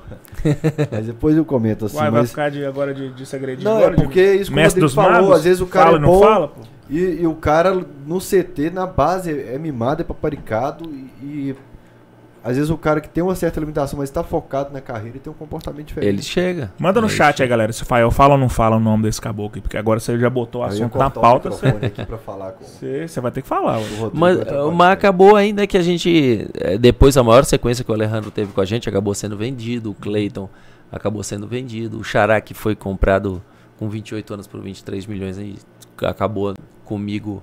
Ele estava quase um ano e um mês aqui no Atlético com um gol. Com cinco meses comigo ele fez nove. Acabou sendo vendido por 29 milhões, eu acho, se eu não me engano. Então teve algumas peças ainda que ainda conseguiu virar algum tipo de investimento. E o Xará até hoje, cara, ele de vez em quando ele me chama, oi professor, como é que você tá? Na despedida dele do Brasil, ele já tinha ido para os Estados Unidos, ele voltou para buscar não sei qual documento. Ele falou, vou jantar com a minha esposa, eu tava em Santos. Se eu quiser, eu mando a passagem, vem pra cá, porque eu sou muito grato que o senhor fez Ó, que comigo. bacana. Tô indo embora do Legal. Brasil, pô, cara, eu não esperava, não Uhum. esperava mesmo. Aquele baixinho lá me ajudou pra caramba, cara. Me ajudou muito. Em off, que antes do cachorrada começar, até comentei com o Rodrigo sobre o carinho que o elenco tinha Sim. com, com você, né? Tanto que citei um caso de uma despedida de um jogador que te chamou e é Sim. isso que a gente recebia. Beleza. Que o elenco é, gostava muito. Mas qual que foi uma cornetada que eu fiz lá no Alterosa Esporte? Que até recebeu uma mensagem do Rodrigo depois do programa. Do Galo e Colom lá. Eu falei, cara, o Sim. time do Rodrigo não passa do meio campo. O time do Rodrigo. E eu lembro muito bem da sua resposta. A ordem é passar do meio campo e o Galo tinha essa dificuldade e não conseguia. E cravava a bunda ali na defesa e não subia de jeito nenhum. Sim. É, não era para derrubar treinador pelo que a gente ouvia Claro. internamente. Era uma lim- limitação técnica mesmo, né? E aí você fala já que existia esse pré-planejamento para 2020 com Arana, Quino, que vocês já monitoravam, outros times. O time que caiu para Afogados, que teve um pacotão de reforços, já era muito melhor que o seu. Então, esse planejamento de- de 2020 já começou em 2019, essas peças já eram monitoradas? Sim, é sempre assim. É sempre um ano antes você. As peças que você quer, você tem que analisar o contrato deles também, entendeu? Se tá é, pra acabar, se não tá, como é que é multa. Só que eram jogadores que a gente no nosso sistema já ia analisando, já ia assinando, deixando na mesa. Eu não vou utilizar, mas quem chega, pega os jogadores aí, são bons, tem que ficar. Se, não adianta só eu pedir, né? Eu não sou treinador ainda que nem do nível do Cuca aí que ninguém vai interromper se ele pedir essa peça ou a outra. Né? Eu não, eu tava ali para contribuir tanto e a comissão também nos ajudou demais. Mas essas peças aí tudo no ano de 2019 a gente já tava pedindo já, cara. Deixa eu só E ler. em o- relação ao Colom, uma pressão violenta do time deles, estádio cheio, tu Eu lembra? tava Nossa, é. tava bonito pra caramba o estádio. Torcida empolgada E por mais que tentasse sair, é onde a gente entra naquela. A gente não tinha um time tão rápido, né? Principalmente a nossa linha de quatro. Se fica muito exposta, toma nas costas. Então a ideia deles, ideia deles não, devido à pressão, se sentir um pouco mais seguro com a bunda um pouco mais embaixo, porque a gente não tá conseguindo segurar a bola. Né? Se a gente passa do meio campo e segura a bola, tá tranquilo, saímos na frente, 1 a 0 tomamos um gol de bola parada. Gol contra, Jogo definindo. É, o jogo. Não, não foi. Foi quase que. Pô, foi um gol meio esquisito. É, o cara foi esquisito. cortar e o Xará foi roubar É. dele, bateu nele e entrou. E tomamos um gol de escanteio e no finalzinho tomamos o 2x1 lá na Argentina. Mas aqui a gente Tinha um passa meio fácil, argentino, um experiente, veterano, que acabou Pulga. com o jogo. O 9 Não, acho que é um camisa 10, não. Ele é antigo no futebol argentino. é o Pulga. É, o é É o isso, Pulga. é. Eu É não Pulga. tinha escutado outra coisa, é o Pulga. É o É Pulga. o Pulga, ele mesmo. E jogou muito lá Sim. também. Aqui, Bateu o né? pênalti aqui, né? Foi no. Bateu também. É, o. Foi ele que. Mas aqui a gente, pô, amassou eles, cara. Amassou, infelizmente. Fizemos aquele pênalti bobo no finalzinho. Uhum. Na Tem. festa de despedida dele, você não deu um. um oh, vai com Deus e deu um peteleco na orelha dele, não, pô. Como é que foi a conversa com ele especificamente? Que é um cara que sempre sofreu crítica da torcida. Ele tem números bons no Galo, mas eu, particularmente, sempre fui crítico dele porque eu vi ele entregar tanto em outros clubes, mas o Galo parecia que faltava alguma, putz, alguma coisinha a mais ali, uma faísca, uma fagulha pra ele poder engrenar. E ainda fez esse pênalti. Como é que foi? Ó, vou te falar, o Elias é um jogador bastante decisivo. Uhum. Né? Até o último título do Galo na época, que era do, do Mineiro, foi ele que tinha Foi feito o gol. dele na final. O título do, Roger, né? Flamengo foi com ele, título do Uhum. Corinthians foi com ele. Pensa no elenco que queria ganhar a Sul-Americana, cara. A grande maioria desse elenco não tinha Sul-Americana. Uhum. Eles tinham mundiais, tinham título com seleção, mas não tinha sul-americana. Eles queriam demais. E eles sentiram muito, muito a eliminação. Muita eliminação. E eu gostava. Hoje muita gente pode criticar o elenco. Mas na época. É... Poxa, cara, tinha muito cara bom e do bem ali dentro. E. Quem que você destaca, assim? Ah, cara, são tantos, cara. Você pega ali o Vitor. Que vestiário que ele tem, cara. O Hever, Ricardo Oliveira, o Patricão, o Fábio Santos, sensacional. O próprio Elias. Uhum. Enfim, pô, e pegava essa molecada que tava começando, o Jair tinha acabado de chegar, passando confiança, o Vina tava começando a se firmar, tinha acabado de chegar também. Então, eram uns caras mais experientes que ficavam apilhando a rapaziada para ser campeão. E a gente sentiu muito, cara, essa eliminação. Tanto é que no jogo do Ceará a gente saiu perdendo aqui no. A, a, a gente acabou de ser eliminado. O vestiário devastado, a gente tentando animar, eles tentando animar, mas de uma forma assim, eu via que eles sentiam muito. Que eles queriam dar esse título no Galo. Eles não queriam ser campeão da Sul-Americana, eles queriam ser campeão da Sul-Americana no Galo. Uhum. Eles tinham essa cobrança interna dentro deles. Eles são apaixonados pela, pela torcida.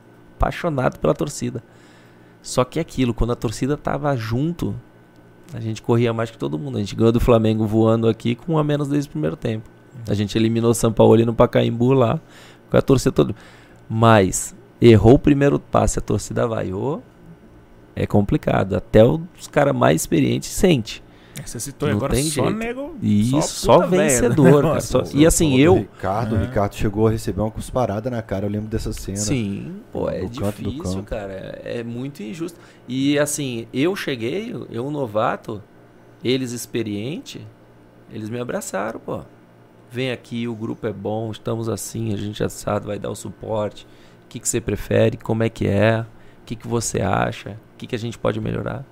Poderiam, ah, quem é esse cara aí? Vamos trazer um velhão aí, vamos trazer um cobrão, vamos trazer um gringo, vamos trazer. Não. Uhum. Eles abraçaram o Rodrigo, abraçaram a nossa comissão técnica. A nossa comissão da casa já conhecia eles, então eles deram todo o suporte para mim. Eles falaram: não, o grupo tá tranquilo aí com vocês e, e vamos embora. Então foi tão fácil esse, esse diálogo com eles que fez com que a gente conseguisse né, ser o terceiro colocado na Sul-Americana, parar nas quartas de final da Copa do Brasil, ficar 18 rodadas no G4, que eu acho que o momento mais difícil do Galo a gente conseguiu manter. E o melhor ano do adversário na época, que vinha de um bicampeonato de Copa do Brasil, que vinha com o melhor elenco do Brasil, porque o Flamengo não tinha estourado ainda, lembra que eles já tinham ganhado o bi da Uhum. Copa do Brasil, ainda trouxeram o Rodriguinho, Sim. trouxeram o Castro, né, o Pedro Castro, então Pedro Rocha. Pedro Rocha. Hum. Pedro Castro tá, tá, Tá tá agora, que foi é, meu, tá meu no- atleta. É. Mandar um abraço Pedrinho, foi meu atleta no Havaí, um cara sensacional. Também o filho dele estuda lá na escola comigo, a filhinha dele. E acabei fazendo essa confusão. Uhum. Então, o adversário tava bem no ano e a gente mal. E eu, quando assumi, praticamente era a torcida ameaçando entrar no CT, pichando sede. E a gente conseguiu manter e hoje, pô, hum, hoje eu tenho prazer em assistir o jogo do Galo, cara. Sim. Tenho prazer em ver que as coisas Nós então. mantiveram, é o que eu tô falando. De vez em quando vou lá de Butuca, assisto o jogo no estádio, tu, tu me Uhum. viu lá outro dia. É, eu vou, stories. Você... Tenho muito amigo lá, cara, Aham. muito amigo lá.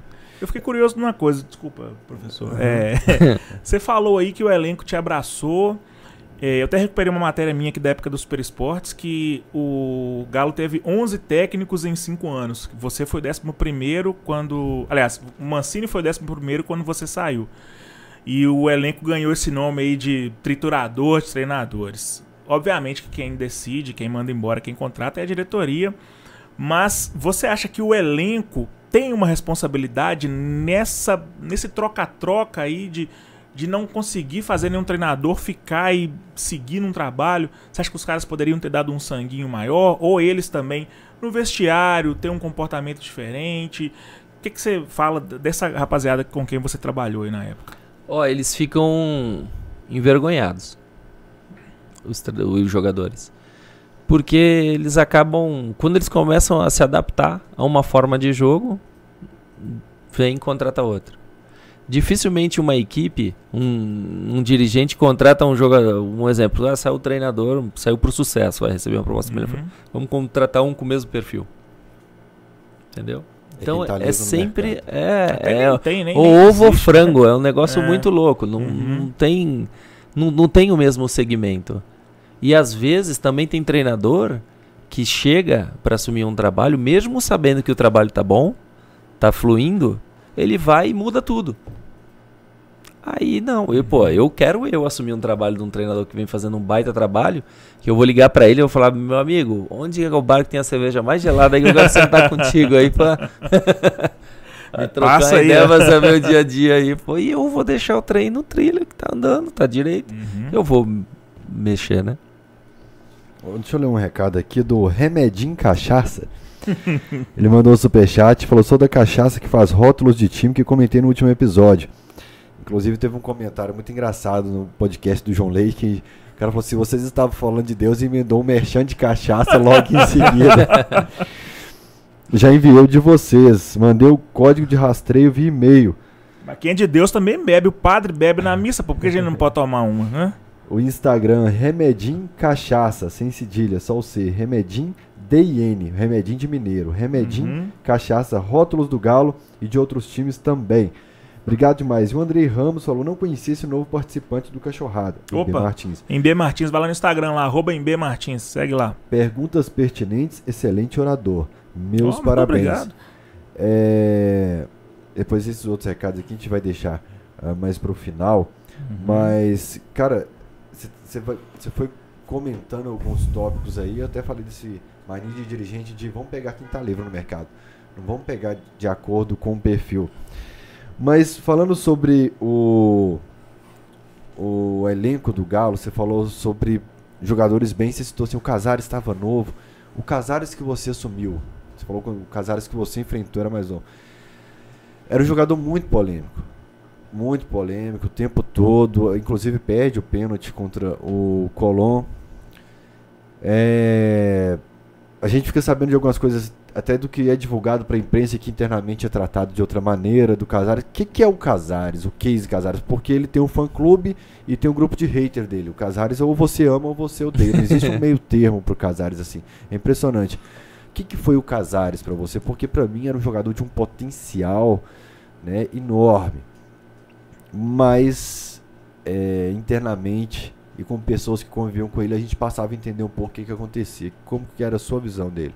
Olha, a primeira visão que, que eu cheguei, eu precisava identificar os líderes. Né? Você vai entrar num vestiário, você tem que saber quem eram os líderes. E o Casares era o único e disparado líder técnico do time. Era o único cara do meio de campo à frente que se desse meio metro para ele, ele poderia resolver uma partida pra gente. Né? Então ele já é, no, no meio dos jogadores existe um respeito entre eles quando tem um líder técnico. Ele pode ser bonzinho, ele pode ser o mais filha da mãe do mundo, ele pode ser o que ele quiser, que ele sendo líder técnico, todo mundo fala, não, ele vai resolver o jogo pra gente. Não é que a gente vai depender só dele, mas a gente sabe que ele tem potencial para resolver o jogo. Pessoa Casares, um cara fantástico. Sempre rindo, sempre tratando o boy bem, desde o do porteiro que entrou até o, o principal.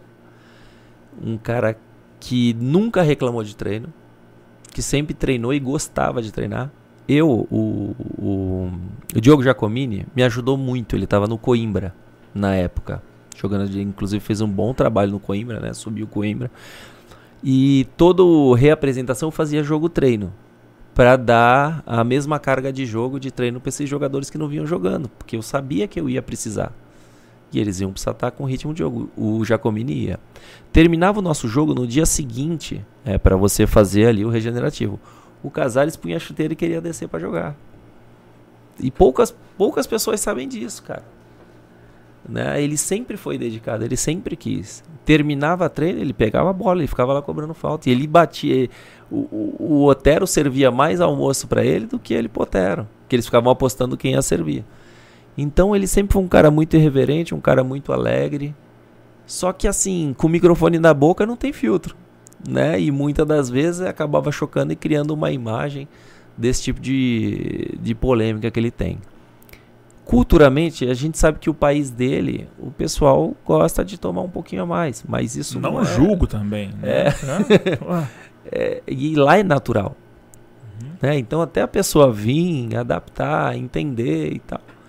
Mas assim, meu dia a dia, cara, eu só tenho a agradecer. Não Eu- atrapalhava tecnicamente ele dentro De de, campo? forma ou- nenhuma, Esse a mais cara. que você falou que ele... Olha, qualquer jogador que vocês trouxerem aqui, comissão técnica, pode trazer assim. Eu cheguei pra ele no jogo contra o Flamengo, em casa, aqui. Eu falei, Casares, no meio da. O meu exemplo vai ser você hoje. Eu falei assim: eu preciso de um carrinho só. Do Casares, eu falei. Se o meu camisa 10 der carrinho hoje, imagina o que o time vai fazer. Deixa comigo, professor. Não sei dar carrinho, não, mas eu sei fazer gol. Ele fez aquele golaço. Aham. E marcou Aquele pra caramba, cara. Ele driblou duas vezes, deixou o zagueiro, o Rodrigo cair no chão, o- deixou o goleiro Diego no chão. Fez um, um baita golaço. Depois o Xará fez o segundo.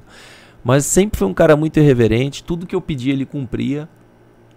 Ele se esforçava pra tentar acompanhar. E foi um cara que fez falta na final do Mineiro, né? Que acabou machucando logo no início ali da, da partida. E gostava de jogo grande, cara. Ele tinha uma motivação diferente para jogo grande. Comigo nunca teve problema. Depois que ele saiu do Atlético, a gente chegou a conversar.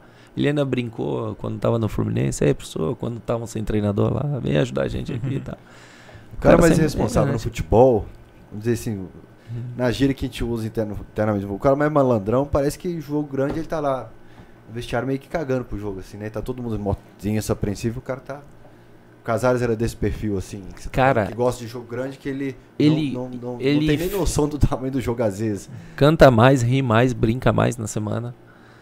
É, sabe quando o cara tem a confiança? Dizem que o Pelé dormiu na final da Copa de 70.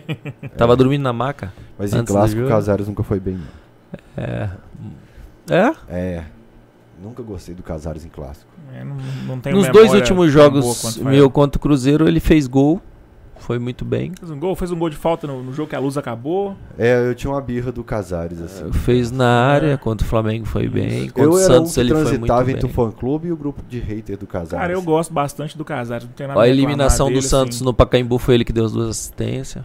Gol do Xará, né? Dois gols do Xará. Você mandou embora o São Paulo e você não olhou pro lado e soltou um. Caraca, tu vê, cara. De ano seguinte o cara tava aí.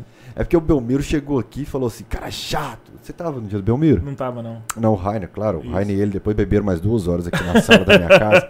Aí, nos dias bons não tô. É. É. O Belmiro falou: cara, chato, gritaria. E eu chegava em casa gritando com meu filho, de tanto que o São Paulo gritava no meu ouvido. Ele me cumprimentou no início do jogo do Pacaembu. Aham. No, no outro jogo da Vila ele me cumprimentou. Depois você eliminou ele. E lá no Santos, eu também sou amigo do, do pessoal lá, né? Comissão. O pessoal também não se deu bem muito com ele. Muito não, né? Ninguém gostou dele, não. O pessoal do Atlético você tem convívio assim, falava que era difícil. Do Atlético? É. Tenho até hoje. Todos são muito meus amigos. E todo mundo com a mesma E- visão do São Paulo de difícil para administração do, desse. Você falou que o clima era muito bom com você, com, com a equipe do CT, mas esse a administração do ser humano lá, assim, vamos dizer assim, ele tem essa dificuldade, né? No Atlético ele chegou e blindou. O campo aqui só fica a minha comissão, o pessoal fica de fora. Essa parte, você falou do Éder Aleixo, você falou do, e, do Alan, Keno, dos caras que participavam, você citou o Éder Aleixo. E dizem que o São Paulo veta um pouco essa participação do Éder no clube. No início, todos, né? E Todos. Reinaldo No também, início. tava na- No é. início, todos. Depois. Todos quem? O, o Não, Lucas todo mundo da também? comissão, é. O Lucas. Todo também mundo, não participava. o nem o Lu. Por quê? Você acha que ele tava com medo de tipo vaz- vazamento de informação para O que que era essa intenção dele? Cara, eu não. Eu não, não sei o que, que ele já passou na vida, o Sampaoli.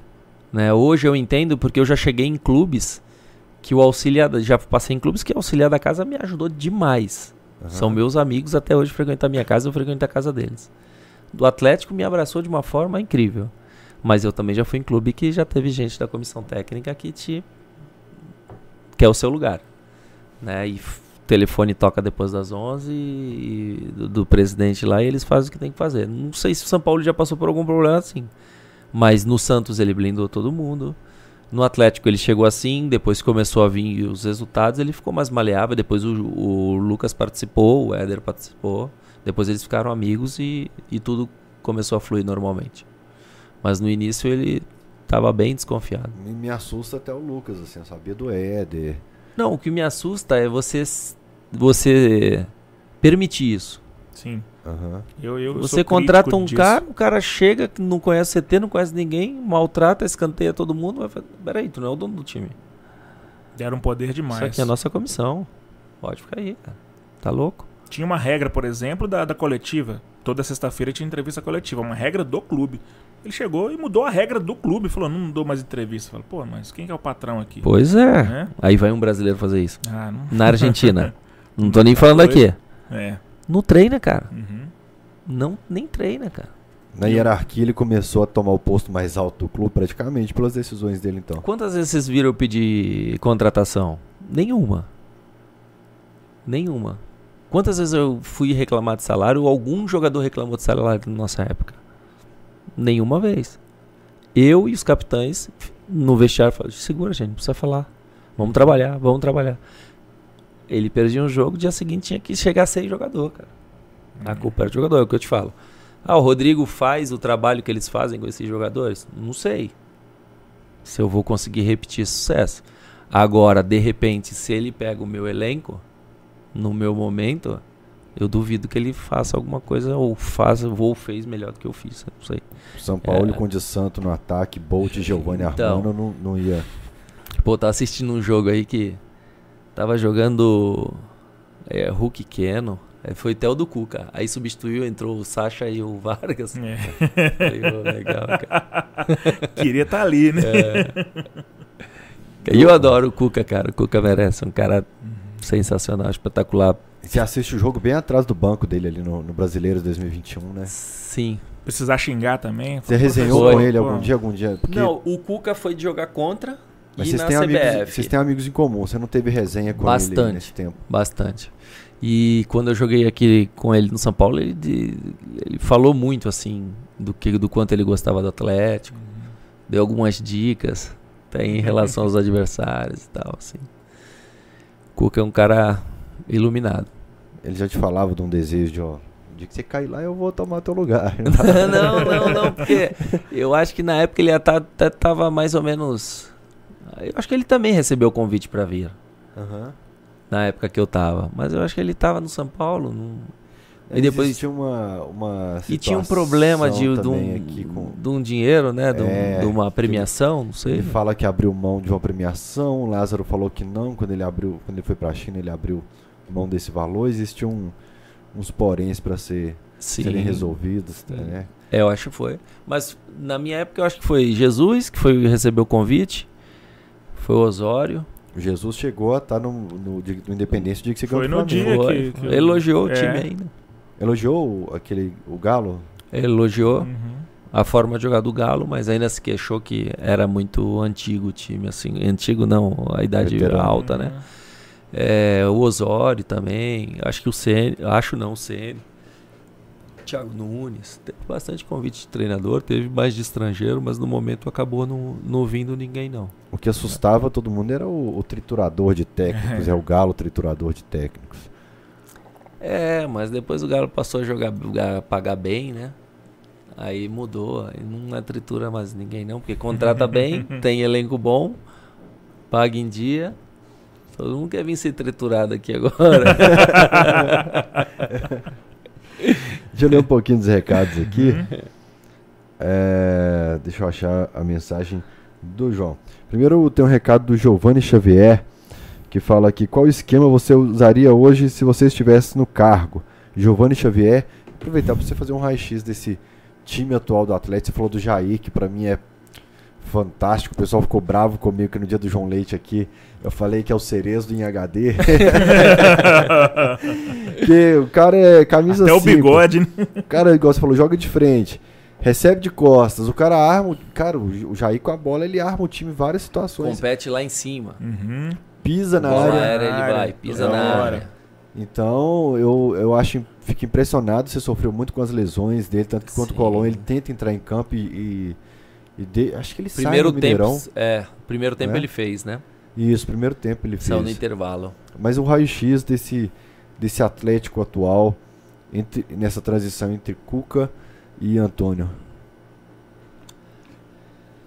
Cara, o elenco. O, o legal do, do elenco de hoje é que tem reposição para todas as peças. A altura. Né? E já tá todo mundo falando a mesma língua. Sabe? Eles estão jogando num, num, num automático assim tão grande. Né, que, que faz com que desperte esse interesse de todo mundo. Ah, o Galo vai jogar, vou assistir. É porque tá bonito de ver. Né, eu acho que o Cuca conseguiu Vamos falar do Luquinha, né? Que já iniciou o Campeonato Mineiro com 100% de aproveitamento. Né? O Lucas já vinha fazendo um bom trabalho. Ele que sucedeu, no caso, o Sampaoli, até a chegada do Cuca. E o Cuca veio, ainda ajeitou mais ainda, né? Chegaram algumas peças melhores aí. O Diego também contribuiu bastante. Eu acho que é um cara que segurava muito bem a bola. É, quer queira, quer não queira, o adversário passa a respeitar muito mais. Você vê que nossos zagueiros têm liberdade de jogar, porque os atacantes não pressionam. Porque sabe que está jogando contra o Atlético Mineiro. Uhum. Que se chegar no pé de um meia do atacante pode resolver. Né? Então você tem essa mobilidade do Nacho. Né? Não guarda muita posição, mas ele sempre está no espaço vazio para receber essa bola sem marcador, que é um cara que evita choque. Seria titular no seu time, o Nacho? Hoje, com o momento do Vargas, não. Tá. Mas com a construção do Jair, que sempre entre linha de passe dos zagueiros para deixar essa bola redonda. Eu acho que o Ademir tem que firmar ali como, como titular aberto pela direita. Eu acho que o Keno pela esquerda. Olha eu dando meus pitacos aqui, tá cara. Tá e gostaria de, da mesma forma que a gente via Diego Costa e Hulk, é, Vargas e Hulk ali, e Alain e Jair ali por dentro. De repente você eu acho que seria um time muito bom, uhum. uma qualidade técnica muito grande, uma velocidade e habilidade pelos lados enorme.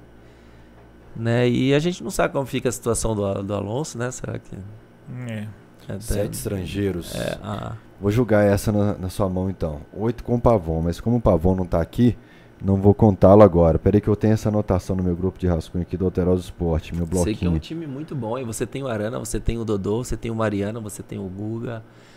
Cara, você. Queria voltar Pô, um pouquinho cara. no Nath. Você falou aí que ele não seria titular. Ele vem realmente em queda técnica.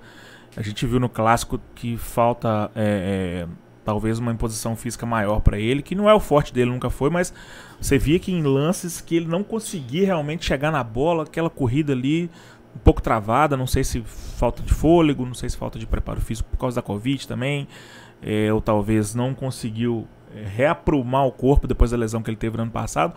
Você tendo no seu elenco um cara tão técnico quanto ele, um cara muito bom de bola, mas que não está num momento bom, como trabalhar isso? Você põe esse cara no banco, pode desmotivar, você chega e chama ele para conversa, o que fazer? Olha, tu tem que conhecer muito, traçar o perfil psicológico do jogador, cara. Tem jogador que por mais que você seja o máximo de transparente, de honesto possível, tu vai tirar ele do time e de repente ele acha que tu tá tirando porque tu não vai com a cara dele, tu vai com a cara do outro. Existe isso no futebol. Demais, cara. A vaidade uhum. é absurda. No meu caso, hoje, hoje evoluiu muito o futebol, então a gente tem a fisiologia, que eles estão correndo com GPS, uhum. tem a análise de desempenho, que está filmando as jogadas. Então, quando você vai tirar um, um, jogador dessa grandeza, de repente, você precisa explicar o porquê tá, tá saindo. Uhum e explicar quem tá entrando também o porquê. Né? Muitas das vezes o treinador fala, pô, não te explico quando eu te ponho pra jogar, porque eu tenho que te explicar pra te tirar. Mas para você manter a campanha da boa vizinhança, você senta aqui, você mostra o que, que ele tá correndo. Número de distância percorrida, acelerações por jogo, uhum. aceleração, desaceleração, por que tá baixo, por que tá alto. Ó, a média é essa, você tá baixo, vamos tirar para condicionar. Ó, tô pedindo para você cumprir essa função. Vamos trazer para análise táticas e técnica com imagens, porque você não está entrando em linha de passe, porque você não está fechando linha de passe, que você não está participando aqui. É nesse setor que tem que construir, onde é que você está dando por, é, opção, ao invés de daqui, estou te pedindo isso. Então você tem que trazer imagem, fatos, para ele entender o porquê você está tendo essa opção de fazer esse tipo de troca. Cara, que resposta. Acho que foi uma, assim, uma das melhores respostas que eu já tive de um entrevistado da minha carreira jornalística. Sério, porque você explicou. Como foi claro. gente que é burro entender, é. né? Eu falo isso sempre, é muito legal quando o cara responde e eu que sou burro entendo, cara. A gente só sabe ler as figuras, né? Não tem é. muita. Aí, João. E, Rodrigo, você falou que o elenco do Galo tem peça para todo mundo. Você acha quem que é o substituto do Nacho? Por exemplo, no jogo do Cruzeiro ele estava abaixo. Quem que poderia... Cara, ali. O Zaurati está machucado, né? Então... Sim, é questão de sistema, né? Aí você pode alterar o sistema quando você não tem uma peça mais ou menos da mesma característica. Você pode improvisar ali o Caleb e tentar fazer alguma, alguma forma com ele, entendeu? Mas no meu caso, eu optaria por duas linhas de 4 e 2. Né? Uma linha de 4, a defensiva, a outra linha de 4 composta com Keno, Alan, Jair e, e Ademir, e os dois na frente, Hulk e Vargas. Aí você não precisaria. Zarate voltando. O Zarate voltando, então, já é outra situação. A gente, o Zarate com o Cuca estava jogando aberto pela direita. Né? Então aí você pode pensar no Jair, você pode trazer para um 4-1-4-1, para um 4-3-3, aí tu vai ver quem vai estar tá produzindo mais. Com o melhor momento, porque de repente o Zarate volta e não volta o Zarate que saiu. Uhum. Então a gente tem que ver como que ele, no meu caso, teria que ver como que ele ia voltar aos poucos para também não estourar e não perder ele na, na quantidade, né? Eu acho que o Vargas está num ritmo mais de explosão de, de contra-ataque para esse time, de armação, ele de finalização. Eu acho que no meu comentário de pós-jogo eu falei que escalaria o, o, Vargas também nessa vaga. É que os dois, tanto ele, tanto ele é. quanto o Hulk, eu vejo que eles têm uma mobilidade muito grande e uma facilidade de sair da área uhum. para receber essa bola. Contra o Flamengo, o ele fez O próprio isso. Sacha tem é. também. E também, o Sacha é inteligentíssimo. É outro uhum. jogador que seria o décimo segundo. Né? Então são jogadores que têm esse tipo de mobilidade e às vezes não precisa nem de um meia flutuando ali. Porque eles estão entrando toda hora ali para receber essa bola, é, cravando falta, enquanto um busca, um zagueiro está acompanhando eles, o outro infiltra por trás. Então são caras muito. Eles são muito inteligentes e se conhecem no olhar, cara. Uhum. Eles conhecem no, no, no olhar. E eu vejo é, o Ademir entrando de fora para dentro, com aquela qualidade da canhotinha dele, um para um do Canon, eu acho que não tem ninguém hoje no Brasil difícil de pegar. igual. É um time Já muito teve dois motoristas difícil. de aplicativo falando que eu sou baba-ovo do Ademir. E eu não, não, cara. Ó, do Ademir, o Ademir, cara. eu conheço ele desde a terceira divisão do Patrocinense. Eu tava no RT e eu já via ele com as canelinhas finas dele, numa alegria do caramba. Uhum. E o trabalho que ele veio fazer, o primeiro de adaptação do América, não, não apareceu tanto, né? Mas foi ganhando a confiança. É, fizeram um bom trabalho no América, ganhou mais de 6 quilos de massa. Olha só, hein? Ganhou 6 quilos de massa. Olha como tá que ele era. Capa do grilo. Então, e é um cara que tem muito a crescer, cara. Ainda agora, com uma estrutura maior do, do Atlético, pô, é um cara que vai dar muito, muita alegria para essa torcida e muito retorno financeiro, eu acredito, no, lá na frente. A gente vê o Rafinha hoje titular da seleção. Quem conhecia a Rafinha? Passou é. no Havaí lá 300 mil anos atrás. Ninguém conhecia. Rodou nos times Michuruca lá fora do país. Que hoje quem trabalha fora do país está muito valorizado. Volta para o Brasil, assume clube grande e tal. Uhum. Né? Tá num time que está lutando para não cair na Inglaterra, é titular da seleção brasileira. Quem garante que daqui amanhã o Ademir não pode pegar a seleção? Sim. Sei que vai ter que comer muito arroz e feijão ainda, mas. Literalmente. anos, é, ele. Professor, deixa eu emendar mais uma aqui, falando individualmente sobre atletas. É, o futebol tem o tal do encaixe, né? Às vezes o jogador vai bem num clube com, com um técnico, com um esquema de jogo e, e o, com, o contrário nem sempre acontece. Você teve no seu elenco o Terans, que no Galo foi testado em várias posições, eu lembro, não rendeu e está muito bem no Atlético Paranaense. Como é que você avalia a passagem dele? Por que você acha que não virou naquele momento? Foi adaptação? Foi Acredito que seja adaptação. Uhum. É, ele era um cara muito tímido, cara. Uhum. Bem reservado, falava muito pouco. Querido pelo grupo. Uhum. Até eu cheguei a colocar ele em alguns jogos, principalmente no início. Só que a gente faltava dar um, um choque nele para ele uhum. dar uma, uma animada. E assim, sai de um clube pequeno do Uruguai. Muitos não conhecem como é que são as competições nacionais no Uruguai. Teve jogador, teve gringo que chegou no Brasil, olhou para nossa academia e falou: pô, Nunca vi uma dessa. O cara vem do Penharol, um exemplo. Uhum. O maior time do, do, Uruguai. Não tem academia. Então, é um choque de realidade. Então, ele precisou conhecer o Atlético, ver o nível de competitividade dentro do treinamento, para ver o nível de. Às vezes, o jogador se auto-se escala. O que ele está produzindo, ele sabe que ele vai ser titular. Uhum. O cara sabe que está abaixo, ele tem que ficar quieto aguardar sua oportunidade. Voltou, foi bem, aí retornou para um time e está um pouquinho mais, mais confiante. Sim. Aí agora. Sobre, voltando onde está o microfone, eu fazendo pergunta. Voltando ao time atual, eu queria falar que você falou que vocês observaram o Alan lá em 2019, falaram, pô, esse menino aqui é bacana e tal. E, e ele é muito, e depois que ele segurou esse gênio dele, explosivo, ele evoluiu muito mais. E eu chamo sempre de pilar do time do Atlético. Para mim, o Alan, é, com o Atlético com a bola, começa nos pés dele ali, a construção de jogada, a qualidade de passe dele. Defensivamente, segurou uma bronca no clássico agora que o Arana parou de voltar da linha do meio campo, ele teve que ser fechar por dentro e fazer lateral também. Queria que você falasse especificamente se o Alan está pronto hoje para uma seleção brasileira, que eu não vou nem falar sobre a qualidade dele para o time do Galo. Olha, o Alan, ele é um cara que não tem medo de jogar, né? O jogo do, do, do Fluminense, na verdade, o que nos chamou a atenção não foi nem só esse eh, essa intuição que ele tem, essa disposição que ele tem para marcar, e sim para receber a bola marcada de costa com o atacante nas costas. Ele tem uma personalidade muito forte, ele quer jogo.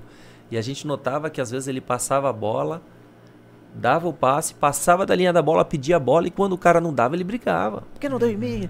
Então tu fica assim, pô, cara, esse cara gosta de jogo, cara. Esse cara tem perfil para estar tá com a gente. E isso que, que nos chamou a atenção. Eu acredito que a seleção brasileira, é, ela vem num, num nível assim. Eles, eles optam por jogadores que já estão disputando as principais ligas lá fora do país, que o nível de competitividade é maior, né? Fabinho, Eu, Casimiro. Isso. Um está no Liverpool disputando as principais competições. Tem o Casemiro, já tem uma leitura com o treinador, com o Tite, já conhece a forma, a ideia de jogo. Quando for marcar os adversários na Copa do Mundo, já está um pouco mais adaptado. Que Copa do Mundo, principalmente as equipes europeias, são as, as que podem trazer perigo para a gente aqui. Então a confiança, acredito eu que seja essa. Mas eu vejo que ele tem, tem condições. Tem que aguardar o seu momento, como o Jair também tem nesse momento. Eu também sou amigo do Clebinho, auxiliar do Kleber Xavier, auxiliar do Tite. Uhum. Acabou o nosso jogo 3 a 1 contra o Laiquedá, lá na altitude na Colômbia. O Jair fez um baita jogo. Eu cheguei a mandar mensagem, a ligar pro Clebinho. Cara, com, passa a acompanhar o Jair, cara. Sei que não é para hoje. A seleção são coisas que você tem que ir acompanhando, dois, três anos tal. E parece que o Jair tá é, é sempre observado. É que os dois estão muito bem lá, Casemiro e, e Fabinho, mas na falta de um sempre tem a pré-lista. Alguns atletas ficam na pré-lista. Com certeza o Alan já deve estar tá sendo observado mesmo, porque também já teve experiência lá fora, né, cara? Ele evoluiu demais em Mas é, aspectos, cara. né? Cara, o, o futebol dele futebol melhorou demais. É... Com o São Paulo ele não estava bem, o Cuca recuperou o bom futebol dele e na parte disciplinar também, porque ele parecia muito pilhado em alguns jogos, e... tomava muito cartão, muito expulso. Ia brigar assim com o jogador, tomava cartão bobo, né? Parecia que ele estava confundindo um pouco é, é, a questão da vontade, de, de, de, fome de bola, com às vezes ficar muito puto e até prejudicar o time, né? Não, e, e essa química que ele tem com a Arana, que é uhum. muito. Essa leitura que ele tem. Sim. Ele sabe quando a Arana vai por dentro e se torna um 10. Que nem para mim com o São Paulo o Arana era um 10, né? Uhum. E quando ele vai aberto, quando ele vai fazer o, o overlap ali passando por trás do Canon para fazer ultrapassagem como 11, o, o Alan tem essa leitura de estar tá sempre cobrindo ali aquele setor. Tem o velocidade. o Alonso também se entendia muito bem. Por isso acho que o Godinho teve essa dificuldade de entender como que é a mecânica dos dois ali. Isso, tanto é que o último jogo foi o Natan, né? Que jogou Nathan ali, Silva, é. jogou ali pela esquerda. Então isso é, é tempo, né? Isso vai, vai tempo para ajustar. São Paulo teve 10 semanas cheias de treinamento na pandemia para conseguir uhum. implantar. Eu tive acompanhando alguns treinos na Inglaterra e conversando com o Edu Gaspar, que é o diretor do, do Arsenal, e ele tem os mesmos problemas que tem aqui os clubes no Brasil no dia a dia, né? Até para contratação, reformular elenco. E ele ainda chegou e falou pra gente, não, pô, é, daqui uns umas duas, três janelas a gente consegue acertar o time. Então, ó, como na Europa eles enxergam. Eles estão mapeando os jogadores, eles sabem que os contratos vão acabar daqui a um, dois anos. Tanto de quem eles querem contratar, de quanto eles querem, de repente, não utilizar mais. É, até o, o primeiro jogo que eu fui assistir foi contra o Sheffield United. Um a um. O time tinha acabado de subir da segunda divisão. E o Arsenal que empatou no finalzinho. E o combinado era de no final do jogo eu encontrar o, o Edu, né? E eu tava assistindo o jogo com o Silvestre. Lembra que jogou na seleção da França? Aí terminou o jogo 1 a 1 e eu coçando a cabeça, brasileiro, né? Puta, empatou. cara, nem vou lá, né? O cara deve estar tá puto da vida, né? Eu falei, aí, vamos lá, Edu tá chamando. Eu falei, tá, que eu vou lá, o cara empatou o jogo aí, velho. O que, que eu vou falar pro Edu? Para, Edu só tem oito meses de casa. Vai arrumar isso aí daqui a pouco, daqui uns dois anos. Só oito meses. Então, isso no Brasil. imagina tu chegar no Brasil e tu falar que tu vai ajustar teu time daqui a duas janelas. dá, cara. O Brasil é imediatismo. É. O treinador tem que fazer gol, o treinador tem que defender gol. O Atlético de 2019. Eu fui terminar, fui iniciar minha licença pro. Teve uma aula com todos anal eh, três analistas dos principais clubes lá, é, que fizeram um, um estudo do, do Campeonato Brasileiro. E por incrível que pareça, os meus 25 jogos dentro do Campeonato Brasileiro, é, o Atlético foi o time que teve a maior média de finalização por jogo. E quando eu vi aqui meu nome lá em primeiro, eu falei, cara, não, não acredito, tá errado isso aí, cara. Tava o do Jesus em segundo com 14. Tava do São Paulo com ter é, em terceiro e tal, e assim vai. Então, desde 2013 não tinha uma, uma média tão alta de finalizações. Só que a gente tinha que fazer 15 finalizações para fazer um gol. O time do Jesus tinha uma média de 14 finalizações para fazer quase 3. Isso é duro, né? Isso é então, foda, porque aí você, você tá vê, criando. Ou seja, a gente constrói, um a gente e... cria. Eu saí do Confiança esse ano. Hoje tem uma plataforma de, de estudo é, do iScout que diz, chama XG. É a expectativa de pontos. É o time que mais cria chances claras e que menos dá oportunidade ao adversário. A gente era líder da competição e o segundo time que mais criava no Brasil, só perdia do Flamengo. Mas se você não tem as peças para empurrar ali dentro é, da, da, casinha, casinha, o treinador não. Inclusive, acho que o Cruzeiro não ganhou o clássico por isso. O Galo deu três oportunidades de contra-ataque ali pro Cruzeiro e faltou material humano, faltou é, peça para concluir o jogo ali, cara. O Galo também teve várias oportunidades. É, é nos três primeiros minutos, mas, mas é. depois, é, no segundo tempo ali eu falei, nossa, agora vai, o contra-ataque do Cruzeiro, pá, pá, pá. Cara, falta material humano. A bola pipoca, vai pra lateral, o cara finaliza lá na bandeirinha, chuta na arquibancada. Mas é, e é treinado. Mas o Pesolano acho que deu informação que leu certinho o time do Atlético ali. É, cara, é. E, e ali é, é, difícil, cara. Às vezes cara vem de fora, não tem noção da dimensão do clássico, do momento. Eu achei que o resultado poderia ser maior pelo momento que o Atlético vem vivendo, os últimos cinco campeonatos, quatro títulos. Sim.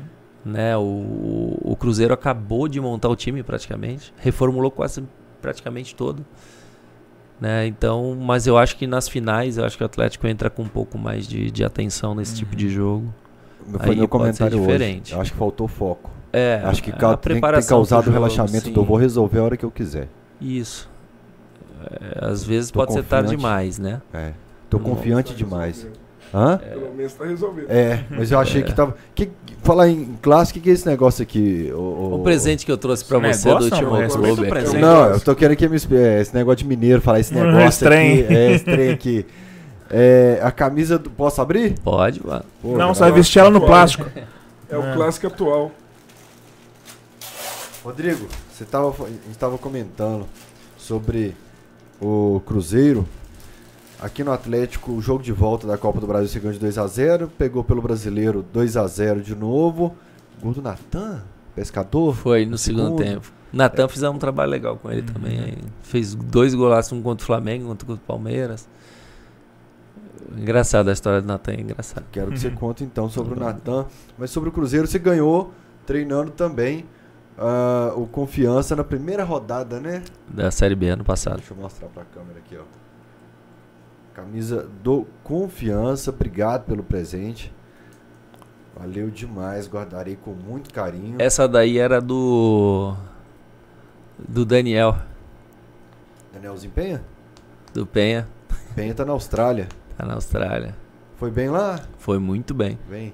Por isso que foi pra Austrália. expectativa nele aqui no Por Galo, isso que né? foi pra Austrália. É ele rodou bem, ele foi pra Bahia, foi pro Corinthians. CRB. Foi pro CRB. Sampaio. Sampaio, Sampaio ficou até pouco A tempo. maior sequência foi comigo. Confiança e vai pro Melbourne. Foi por empréstimo pago.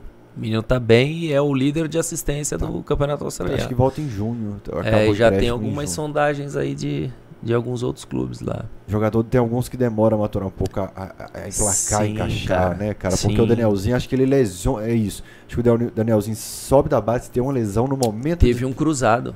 Era, eu acho que era um dos jogadores que mais eu via na base que ia, ia bem lá em cima, cara.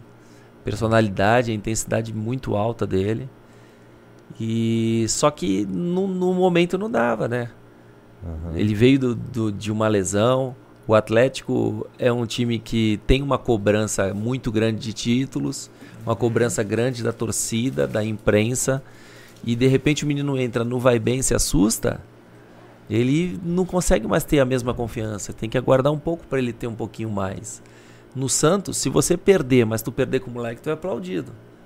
Se tu perder o jogo com o nego velho e deixar os moleques no banco não pôr pra jogar, é diferente. É um clube formador. A torcida tá preparada para isso. A imprensa pede isso. E aqui o Atlético parece ser um clube comprador. Contrata muito jogador. Principalmente né, já jogadores renomados e tudo mais. Por essa. é, agora que já vieram vários títulos, pode mudar um pouquinho isso daí, pela necessidade de títulos que vinha tendo. Então acho que agora dá para surgir com um pouco mais de calma um menino da base aí. Hoje o Caleb tá aí treinando forte, o Mendes, goleiro, tá vindo aí aos pouquinhos. Mas é melhor então fazer o que fez com o Mendes na Série B, o, Casti o, o Sim, Vitor Mendes, sim. que é o zagueiro, foi pro Boa, Figueirense, Juventude, o Castilho vai pra Série B. Castilho foi confiança ou CSA? Confiança, Confiança. e de lá foi pro Juventude. Você pegou o Castilho lá não, né? Não, já tava no Juventude. Já tava no Juventude. Tava no Juventude. É, e- e é, é a melhor maneira hoje pro Atlético de Eu acho dar essa é maturação? Porque tem jogadores que não matura. Ou você faz um 23 muito forte e põe pra jogar o Mineiro, pro profissional ter uma pré-temporada um pouco maior.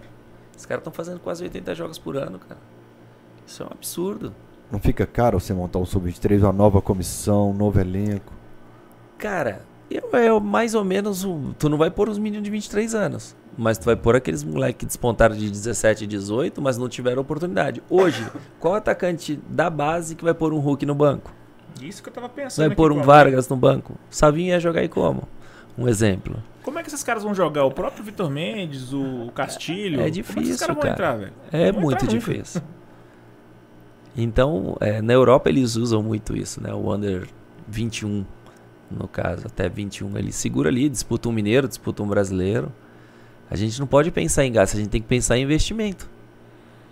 O André Figueiredo deu uma entrevista para a Web Rádio Galo uma vez, que ele foi muito criticado por uma frase falar que base não revela jogador.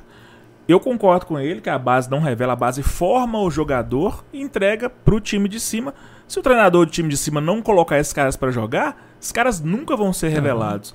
Como é que faz com os jogadores desse, por exemplo, formados na base do Galo, se o time tá cheio de estrelas, cheio de jogador de seleção, cheio de gringo, quando é que esses caras vão ter oportunidade de jogar?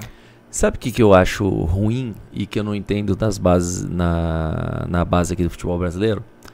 Que muitos clubes na base eles estão preocupados em formar para vender o jogador. Dificilmente tu pega uma base que fala assim, não, você vai ser formado para jogar no profissional. Como o Barcelona fez. O esquema de jogo do profissional ó, desde lá da base. Né? Então chegou a quase ser um time titular todinho formado no próprio Barcelona.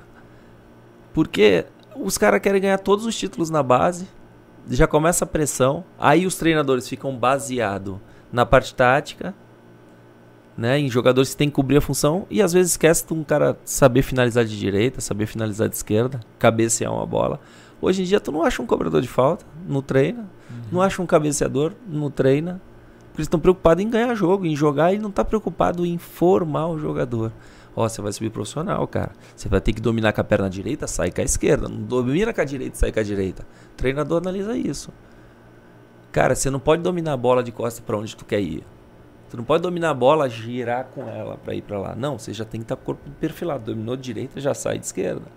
Então esses esses detalhezinhos que você precisa ser muito chato, muito taxativo, repetição, dar liberdade pro, pro jogador florescer o, o que ele mais tem Eu já vi treinador que o menino pedalava, ele. Pô, para de pedalar aí, mano. Então tu já tá podando um dom que o menino não tem. Né? Tu já tá criando um, um medo, uma insegurança. Pô, se eu errar aí, o treinador vai me tirar. Não, então acho que até o sub-15, eu acho que você tem que dar muito fundamento e deixar eles livres. A partir do 15, vamos começar a falar um pouco de tática, porque lá você vai ter que entender. Mas no 17, tu já tem que saber finalizar de direita, finalizar de esquerda, já tem que saber cabecear ofensivamente, defensivamente, ter tempo de bola, matar uma bola no peito, saber o que vai fazer. E se o cara não aprendeu esse fundamento na base? Se no profissional eles não tem tempo, a fisiologia não deixa treinar isso, como é que faz? Não tem tempo. Não tem tempo porque ele tem que pôr quem tá melhor, cara. Os Porque caras da sabe antiga que se que ele não treinava não, tiver sei melhor, faltas. Isso. Se ele não tiver melhor, ele vai cair. Ah, peraí que eu vou pôr esse. Não, tá bom. Tu sai, vai vir o outro, vai tomar teu lugar. Então tem que maturar os meninos lá embaixo, cara. Se tiver que emprestar, empresta. Mas eu acho que tiraram muito os, ex-jogadores, os mais experientes, têm um olho clínico bom, que sabe dar uns toques. Eu já cheguei na base. Hey, vem aqui. Uhum. Terminou? Pode pegar os atacantes lá. Pode fazer o fundamento que você quiser lá. Tá lá pra isso, né? E Pô, aí chega o professor gringo lá e afasta o cara. tem, Pô, tem, tem jogador que eu peguei, subiu do profissional e ele, sou, amanhã eu vou, vou casar, vou pegar não sei o que aqui, foto aqui com a minha. Aí, não, ele foi, aí quando voltou aqui, foto do meu casamento e tal. Pô, legal, parabéns, cara. Você tem que agradecer Charles Miller, hein, cara? Senão tu não ia casar, não. né? Quem é Charles Miller? Aí não dá, O né? cara tá casando, o cara tem, tá Deve tendo uma vida, ele não sabe o que é Charles Miller. Tem cara que ali né, automaticamente não vai conhecer o rei. Não sabe a história do rei, do Marx, quando tava lá na época. Então é celular, rede social e esquece de, de, de buscar história, de, de buscar inspirações. Formação como cidadão. um, mesmo. um- Sim, aí lá tá. O, o baiano tá lá, ajuda bastante. Tá o Hernan, Baiano, baiano, ele aqui. que figura, cara. Eu falo com ele direto, cara. Cara que eu tenho saudade pra caramba também. O Everton tá lá. Tem um, tem um, um grupo bom, o Edgar tá lá.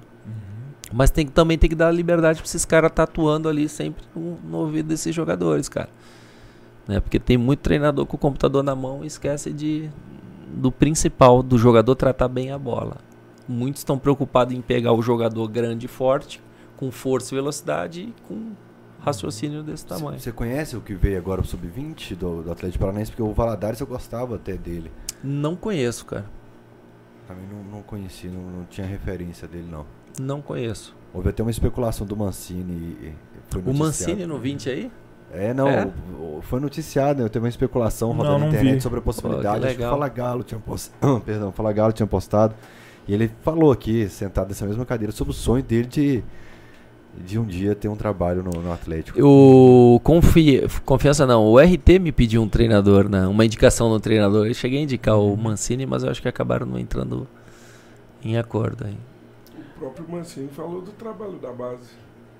Ele foi explicando como é que tem que trabalhar com o menino na base e tudo mais. Uma explicação muito legal nessa. do Mancini.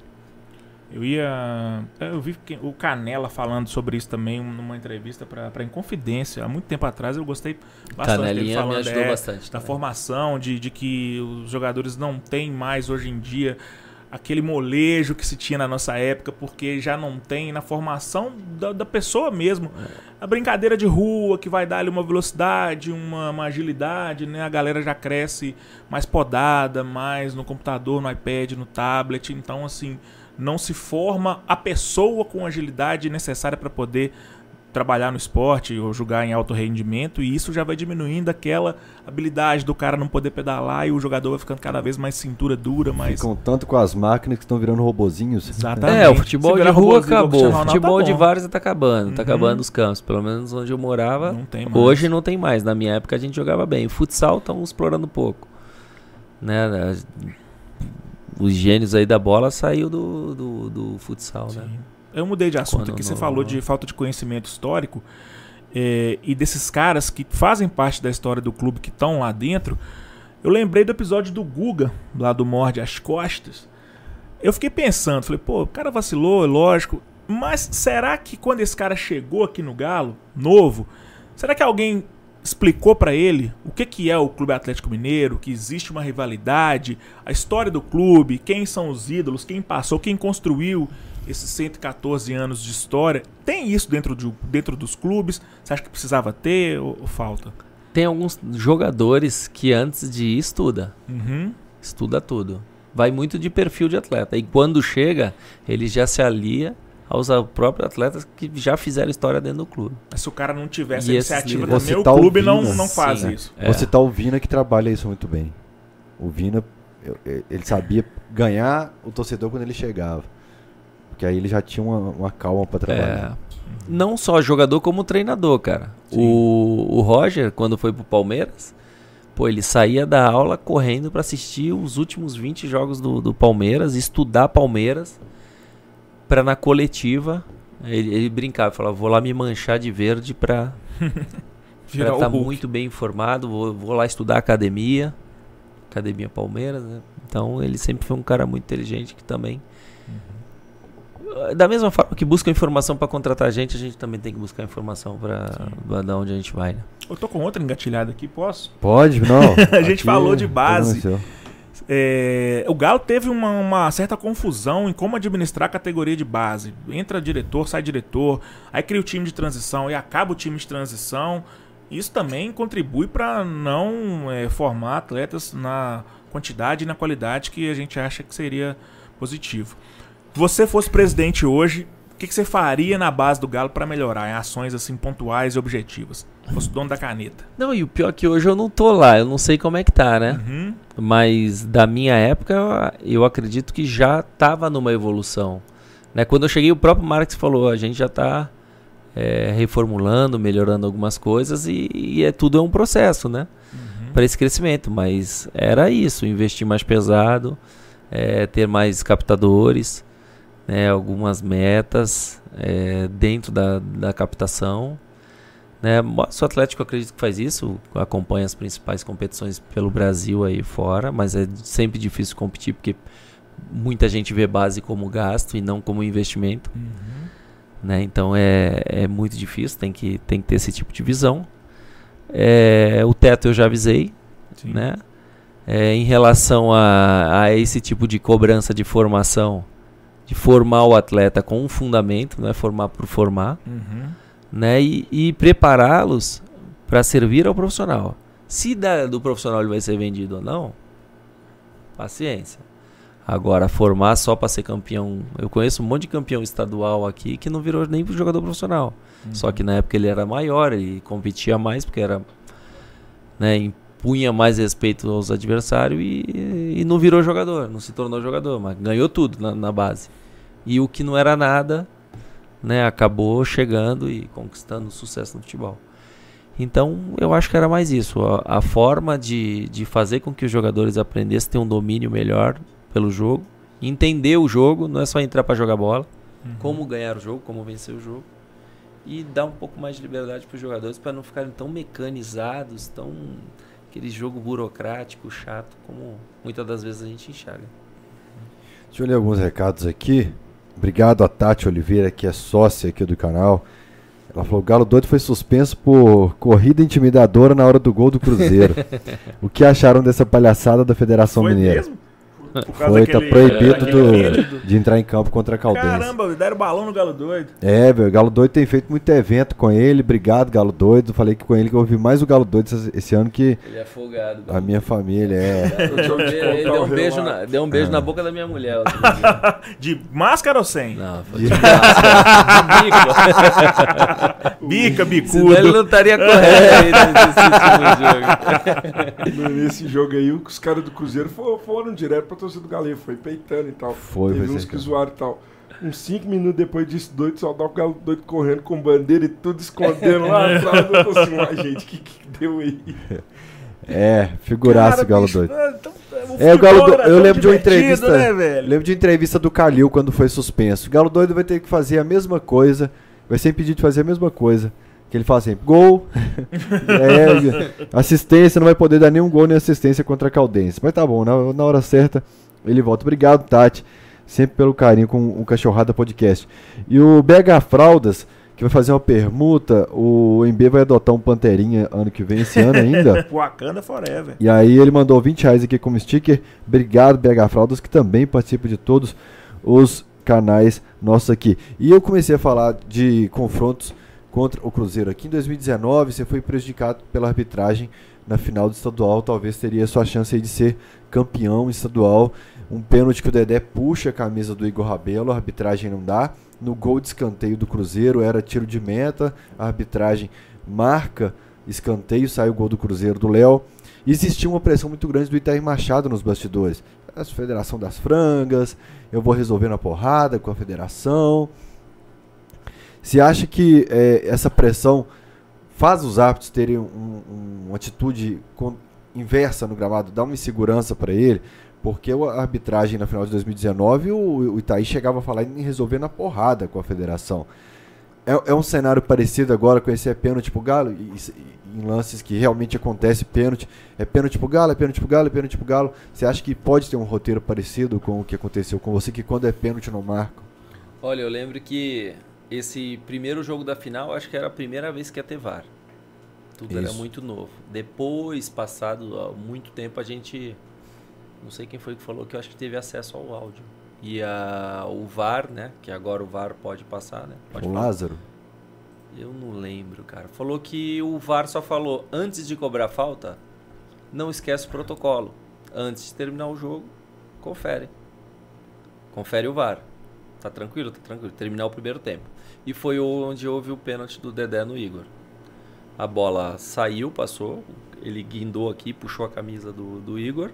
Tentei uma foto e terminou o primeiro tempo. Aí foi todo mundo para cima do árbitro, não deu.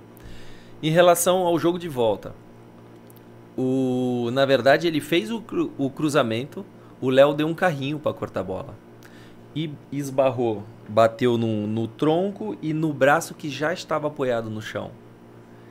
E no dia seguinte, depois de tanta reclamação, na semana, alterou a regra falou que o braço que já estiver no chão de apoio, não se bater não é pênalti, porque é um movimento natural.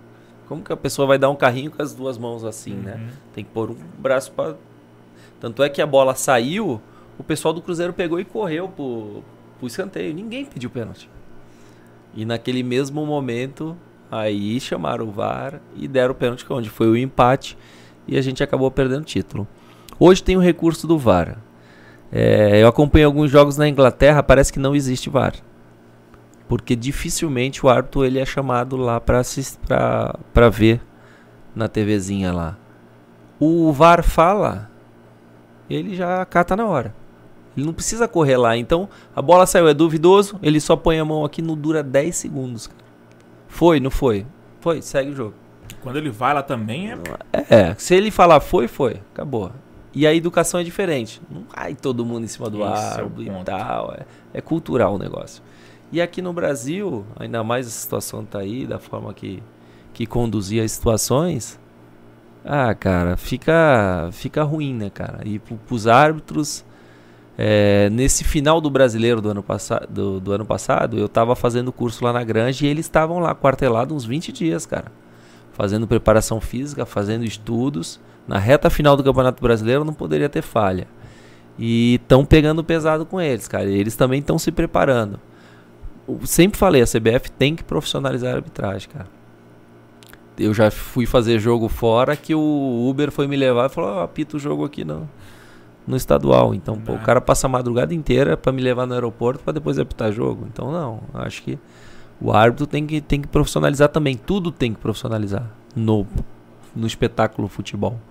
Né? Então acho que, o, que os árbitros ficam amedrontados, ver o que está acontecendo com o Igor aí, tava vendo as entrevistas dele, cara. É absurdo, cara. Eu acho que, que assusta o árbitro, acho que o VAR vai ajudar. E a gente espera que, que avance o futebol, né? Que melhore com isso, cara. E que tenha menos, menos desgraça, né, cara? Tá falando em paz, paz, torcida se matando, tivemos pandemia, voltamos com o estádio vazio, um desânimo, sabe? Jogar com o estádio vazio, parece que é jogo treino, parece que é treino a gente fala, não, os torcedores vão voltar mais, mais tranquilos, os jogadores vão ser mais tranquilos com a arbitragem. É nada, cara. Tá pior. Tentando matar jogador no ônibus, estão tentando matar árbitro, estão torcedor se matando. Tá difícil. cara. O futebol. Me passa tanta coisa na, na- na cabeça na hora. Vai lá, Rafael. Não, é porque eu tenho que abrir o aplicativo ainda, lê aí. Não, eu tava falando de- de- dessa questão mesmo, porque o, parece que não existe interesse da- dos administradores do futebol em fazer essa, profissionaliza- essa profissionalização, porque é um esporte que gera muito dinheiro, onde circula muito dinheiro, não faz sentido você submeter um cara a um trampo de Uber na madrugada ou a qualquer outro trabalho e, e fazer ali a arbitragem ou apitar jogo como uma segunda atividade ou como quase que um hobby Isso. né? E outra coisa é que eu falo sempre aqui, quem administra futebol parece que não gosta de futebol, sabe? Gosta de dinheiro. Ah, o cara vai tirar o galo doido da, da festa, não, não, não toma esse cuidado com, com a arbitragem ou com várias outras coisas que circundam o futebol. E o jogador brasileiro também, o técnico brasileiro também, não ajuda, né? Que é uma coisa que é cultural nossa de brasileiro. A gente reclama de lateral, a gente reclama de toda a falta, o cara faz a falta e, ah, não fiz, não sei o que, e fica ali 90 minutos na, na orelha Costa. do árbitro. O Dylan caiu num lance e ficou lá se contorcendo, tinha sido nada. O Diego Costa pegou, bateu o Dylan em pé e falou: Vamos pro jogo, Pois para de é, gracinha. Sabe? Vira chacota como o Daverson na final da Libertadores, o cara trombou no árbitro e caiu rolando.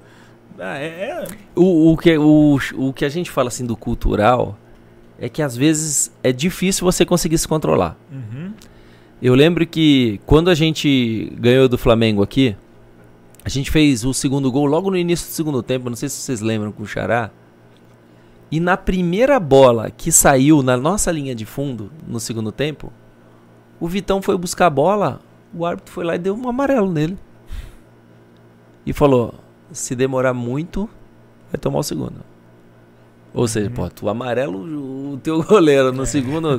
Eu sei que Esse dia eu fiquei muito puto porque faziam isso sempre contra o Galo e, o- e o Vitor injustamente nesse jogo. O tomou- Vitor também é, gostava cara. de uma cerinha, né? Vamos ser Então. justos, gostava de uma serinha Não, também. cara, mas ele foi punido muito rápido e sempre faziam isso. É. O Fábio cansou de fazer isso no Independência. Todo mundo faz isso. Esse amarelo sempre entra depois dos 40 do segundo tempo. Nunca no, no 10 do primeiro tempo. Cara, e aquela pressão violenta. Aí eu lembro que. Eu acho que eram 4 minutos de acréscimo. E teve uma falta frontal aos 49 pra eles. O árbitro poderia terminar Uhum. o jogo. Mas não, ele deixou cobrar. Cobrou, a bola bateu na barreira, saiu pra escanteio. Eles foram cobrar o escanteio aos 51.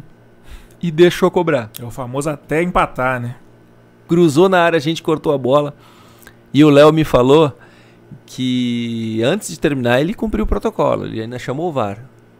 Ele chamou o VAR pra. E aí, tem alguma coisa É, aí uma- regular e tal? né? Procura aí um pênalti, alguma coisa aí. Aí o VAR, não, não tem. Mas assim, eu sempre fui muito, muito tranquilo em relação à Uhum. arbitragem. Se eu mostrar descontrole, o meu time vai estar descontrolado Sim. também, né? Eu vou perder jogador. Já recebi elogio da- do chefe da, da arbitragem descer lá e falar: ó, os árbitros que jogam contra você sempre. Sempre eles comentam, né? E eu ciência pra tentar superar isso, inteligência emocional. Sim. Mas não é fácil. É, tivemos duas contribuições aqui. A primeira do Virgílio, que mandou sempre a contribuição tradicional dele. Falou: Salve cachorrada, ótimo papo, guardem meu prêmio aí. Virgílio veio aqui, conheceu o estúdio e não pegou o prêmio dele. De tanto que a gente reserva. Tá aqui na mesa, Virgílio, o seu prêmio, que é o Copo do Galo, ganhou. É, o Daniel, que é membro do canal, eu desisti de encontrá-lo. Ele ganhou um livro do João Leite e um copo também do jogo contra o Fortaleza, comemorativo da Copa do Brasil. Então, Virgílio, tá guardado o seu prêmio aqui. Vamos pegar um copo a sortear aí hoje, João? E a Tati Oliveira mandou mais um pix aqui. Falou: jogador do Cruzeiro saiu do banco, foi fazer gestos obscenos para a torcida do Galo. E, o- e a federação vai ser coerente e punir também? Será que a Federação Mineira vai ser coerente e punir também? Ô, Tati, eu acho que é, essa, essa medida da federação foi mais para dar uma satisfação pro Cruzeiro. Sabe, tá bom, tá aí. É, é o Galo doido? Puniu o Galo doido. Contra o, a Caldense do Mineirão não vai ter Galo doido. Que nem podia entrar com a bandeirão. O Galo meio que quebrou as regras e deixou ele entrar com o bandeirão. Então, é. Contra a Caldense é bom que ele poupe, tá fazendo evento demais. Eu tô fazendo evento com ele. Ele foi no aniversário outro dia, ficou o dia inteiro de roupa comigo. No outro dia de roupa o dia inteiro. No jogo do Flamengo, a gente fez evento. Um dia anterior, no- na segunda-feira, ele foi pra Alterosa. E cada dia que veste aqui a roupa, ele perde 3, 4 quilos. Então ele, É. Tá, ele tá uma varetinha. Deixa ele descansar. começa a ler os recados. Então, obrigado a todo mundo que tá contribuindo, gente, aqui com o canal. Eu acabei de pagar essas cadeiras aqui em novembro ou dezembro. O MB chegou e Ruim, falou viu? assim: Ruim, essa cadeirinha ruim. paguei nossa. 700 reais em cada cadeira dessa aqui. Pô, Rodrigo, te atendeu bem? Ah, cara, eu tô tranquilo aqui. Então tá. Eu sou gordo e idoso, pô. E aí o de MB chegou e falou: tem como comprar aquelas de mil e tantos É, reais? aquela que- cadeira que gorda. Te abraça? Você senta, assim, pô. Aí dá sono, pô. Trono. É, é verdade. Não, mas papo bom, gosto de ser, não dá sono, não. O que, que é, João? Só corrigindo, Da- Daniel Ferraz a gente já localizou. Ele mora fora, tem que entregar pros parentes dele aqui. Você localizou ele onde? Me mandou no chat aí, a crista do galo antes, ele que ganhou. Teve que entregar pra irmã dele, pro irmão dele. O que tá tendo que localizar é o Thales. Não, o Thales eu localizei. Comprou. Mas Você ganhou o livro do? João Leite, do- dos recados eu não li ainda não.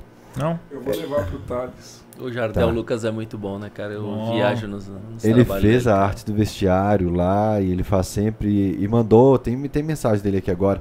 Então a gente vai fazer um sorteio já já do copo do comemorativo com a foto dos campeões. O camarada que trouxe uma pilha de copos aqui pra gente sortear no cachorrada. Ele ficou bravo que eu peguei um de cada pra mim também. É Vai aquele lá, cara Iber. que ele é o contribuinte É o oculto. Lombardi, que É, ninguém esse sabe quem é. O Luiz Fernando falando aqui. Muito feliz em ser o presidente oficial do fã-clube do Rodrigo Santana, Fit Thiago Largue. É, Hugo Leonardo. Rodrigo Santana gostaria de saber como seu time ficou tão dependente do Jair naquele ano de 2019.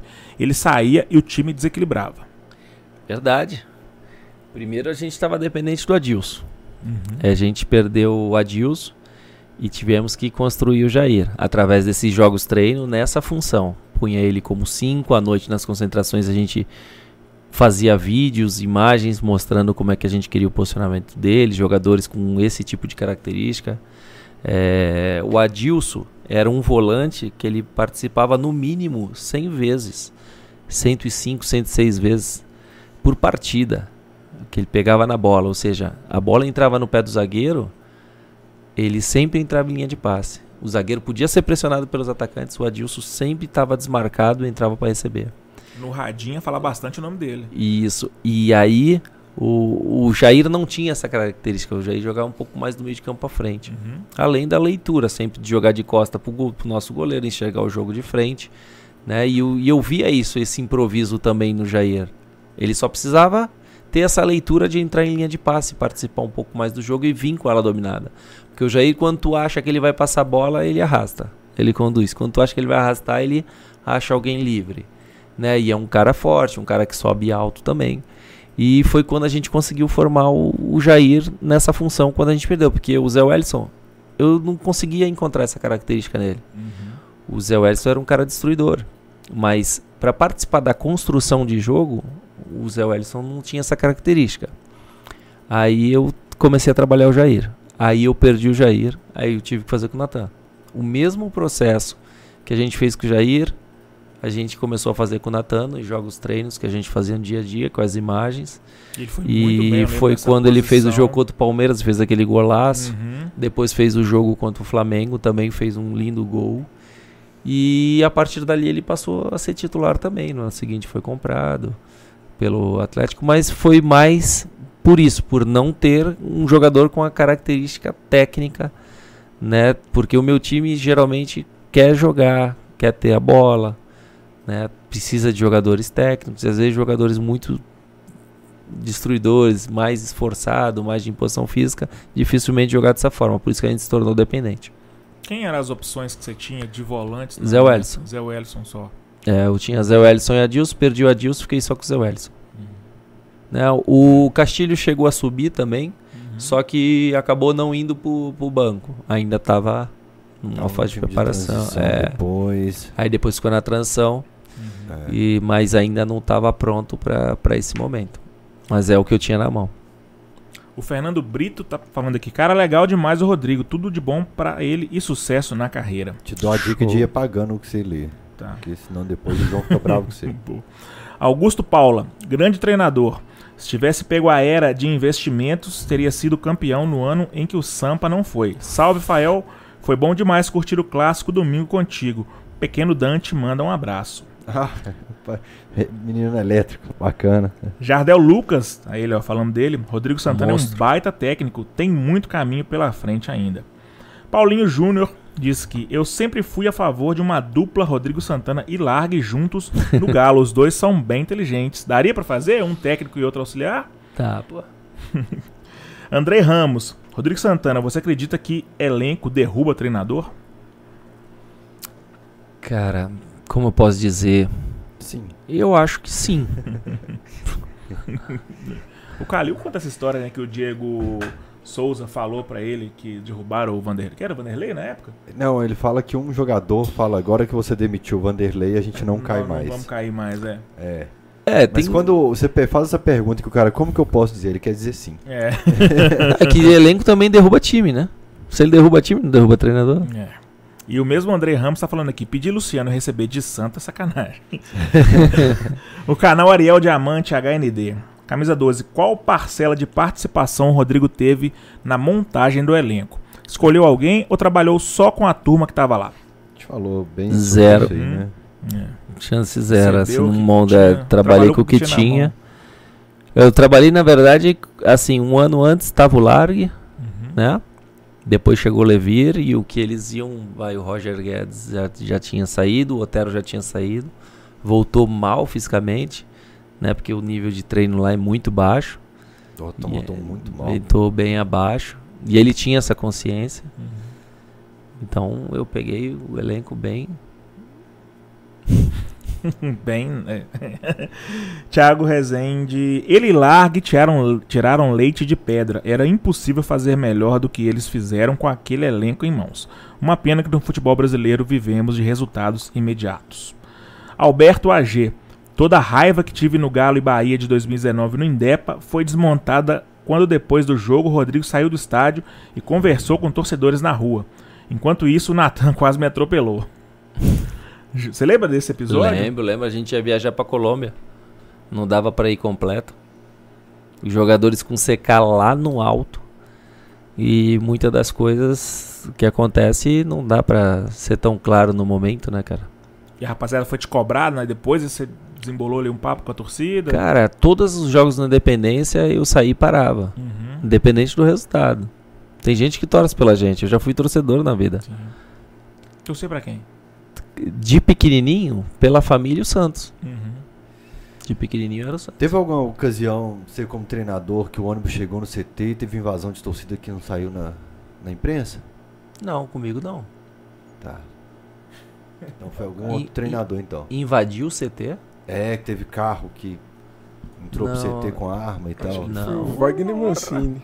Foi com o Mancini, né? É, depois que eu saí da degringolada ali no, Tá bem, nos né? Com o né? Mancini, porque teve caso que, que foi assim, bem punk, assim, no CT nessa época ali. 19 Tava na não. Se era, se era no Comigo não. Comigo não. Eu, pelo menos, me dei muito bem aí com o pessoal, principalmente da Galocura ali que. Uhum. Mas não lembro se era loucura, eu lembro que algum grupo de carros invadiu o CT, assim, com, com Sim, não. Comigo não foi, não. Complicada de cobrança. Assustou um pouco o elenco. Não. Não saiu na imprensa porque essa imprensa é toda comprada. Esses jornalistas são os canalhas que não trazem a verdade pra você, torcedor. E eu só e queria tem que ser lembrar todos que proibidos de entrar no CT. tinha um tal de Humberto Martins que tava no Super Esporte. Aqui é trabalho, pô. É, qual o próximo aqui? José Alves, Rodrigo, vem ajudar nossa URT, melhor que passou nos últimos tempos em Patos de Minas. Não, Caramba. esse último tempo foi eu que coloquei aqui. Rodrigo, vem ajudar nossa URT, melhor que passou em Pato de Minas. Tô Conta pro torcendo. Como é a nossa URT. Cara, ele mudar o pensamento, dá-lhe galo. Fael, vem conhecer Patos. Conheço Patos É. em 2016, não era o, o Rodrigo, não, era o Bel- Belmonte, não. o Ademir Fonseca. Treinador? treinador. Ademir Ademir. Fonseca.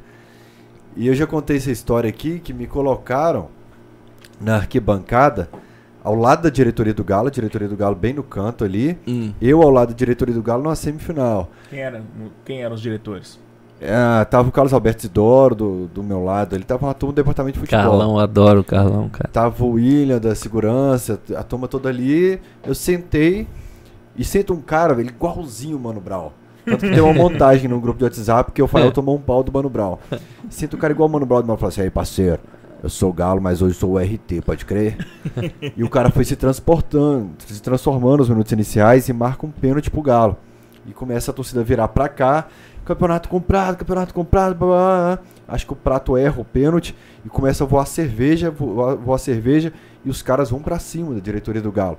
É, o jornalista tirei o celular e comecei a filmar. E eu tava olhando para cá, pra diretoria do Galo, e de repente eu falo assim, epa, tem uma mão se aproximando do meu celular. o Mano Brown vem de direita, assim, e pega meu celular, velho. Pô, e a fase tava no perrengue financeiro, bicho. Eu tinha acabado de pagar a segunda parcela do celular, pobre parcela de 10 vezes. Cara, enquanto eu não coloquei esse cara dentro de uma viatura, e eu virei que meio que uma guerra com ele, assim, que ele soltava áudio nos grupos lá, eu colocava no Alterosa Sport os áudios. Que o Alterosa adorou, né? O cara, eu, eu apanhava, colocamos matéria de semana inteira. Se tiver que morrer, morre no ar que dá audiência. Da pô. audiência. Foi no estádio do Mamoré? Foi no estádio do Mamoré esse jogo. Foi no né? estádio do Mamoré, tinha um buraco no meio campo, cara, Sim. enorme, assim. É, Mas aí, a vida que segue, eu, eu peguei a característica de sempre provocar a urte. Lá no, no programa. O mal da cidade é o Mamoré, tal, por causa do pau lá. Então, mano, Cara rancoroso. tem, pô, esse, esse- se você digitar Fael Lima URT, tu- apanha de torcedor no, no YouTube, deve aparecer alguma coisa assim. Uma cidade maravilhosa. Meu filho nasceu lá, meu terceiro filho. Ah, é? Tem o Vaguinho, a, a Beth, a turma que sempre assiste a gente, a Aninha. É, eu tenho um carinho enorme pela cidade e pela torcida. É uma forma de incluir a URT no programa. Eu provocando, eu Sim. provoco alguns times lá, eu chamo o Vila Exceto Nova. o Mano Brown genérico que quebrou seu celular. É, Mano Brown genérico. Se, se ele é trovão, eu devo conhecer. cara. Aí, amigo do Rodrigo, é, fala mal dele. Trovão mesmo. Mais uma aqui, ó. Diego TDR Services. Penha está aqui com nós. e ele tá bem aqui. Abraços de Sydney, Austrália. É isso aí, tá muito bem. Professor, Bom, é isso. Tem uma, alguma resenha aí que você não contou? Alguma quebrada de algum jogador? Algum caos que você lembra, que você conta no fim de ano na sua família? Que você lembra, só, porra, aquela história que você nunca contou, que você vai contar aqui agora pra nós do Cachorrada. Cara, eu acho que eu não tenho tão. tão cômica, não. Foi Eu- tristeza. que isso, velho? Teve uma, uma engraçada foi só do jogo. O jogo do Laikedá, que tinha um ponta, não sei se vocês lembram, muito veloz no jogo aqui. E Nossa, um pernudão grandão. é, um, corria demais, corria. Ah, caramba. Aí. Tem mais um que, além do Luciano, do Claudinho, dentro da Sul-Americana eu também tinha feito. Danilo Arboleda, o zagueiro deles. E o cara não ganhava. O que tá no São Paulo? Não. Ele tava naquele clube que ganhou de 2x1 do Real Madrid na Champions League agora. Então um cara que ganhava 3 de dólar. grandão, forte, uma passada larga. Achava passe toda hora na, na saída de Cara, bola, matava a no bola no na de um cara veia. frio. Frio Eu tava no demais. Veia eu com o pessoal tentei de Minas, levar o ele, cara. Também colocamos o nome dele e ainda ficou mais um, dois anos na, na Colômbia, me ligou. Ficou sem clube, aí foi pra esse clube da, na Europa, esqueci o nome do clube, e tava na chave do, do Real Madrid jogando Champions League. É, é aquele de um, de um país pequenininho que começou a ganhar de todo mundo. Isso, aí agora ele foi contratado pelo clube mais rico da Arábia lá, um baita zagueiro. Era muito barato na época. A gente tem cara de bobo, mas a gente tem um bom olho clínico. Mas esse cara eu assisti com. Tava no Galo na Veia, com o Sentim.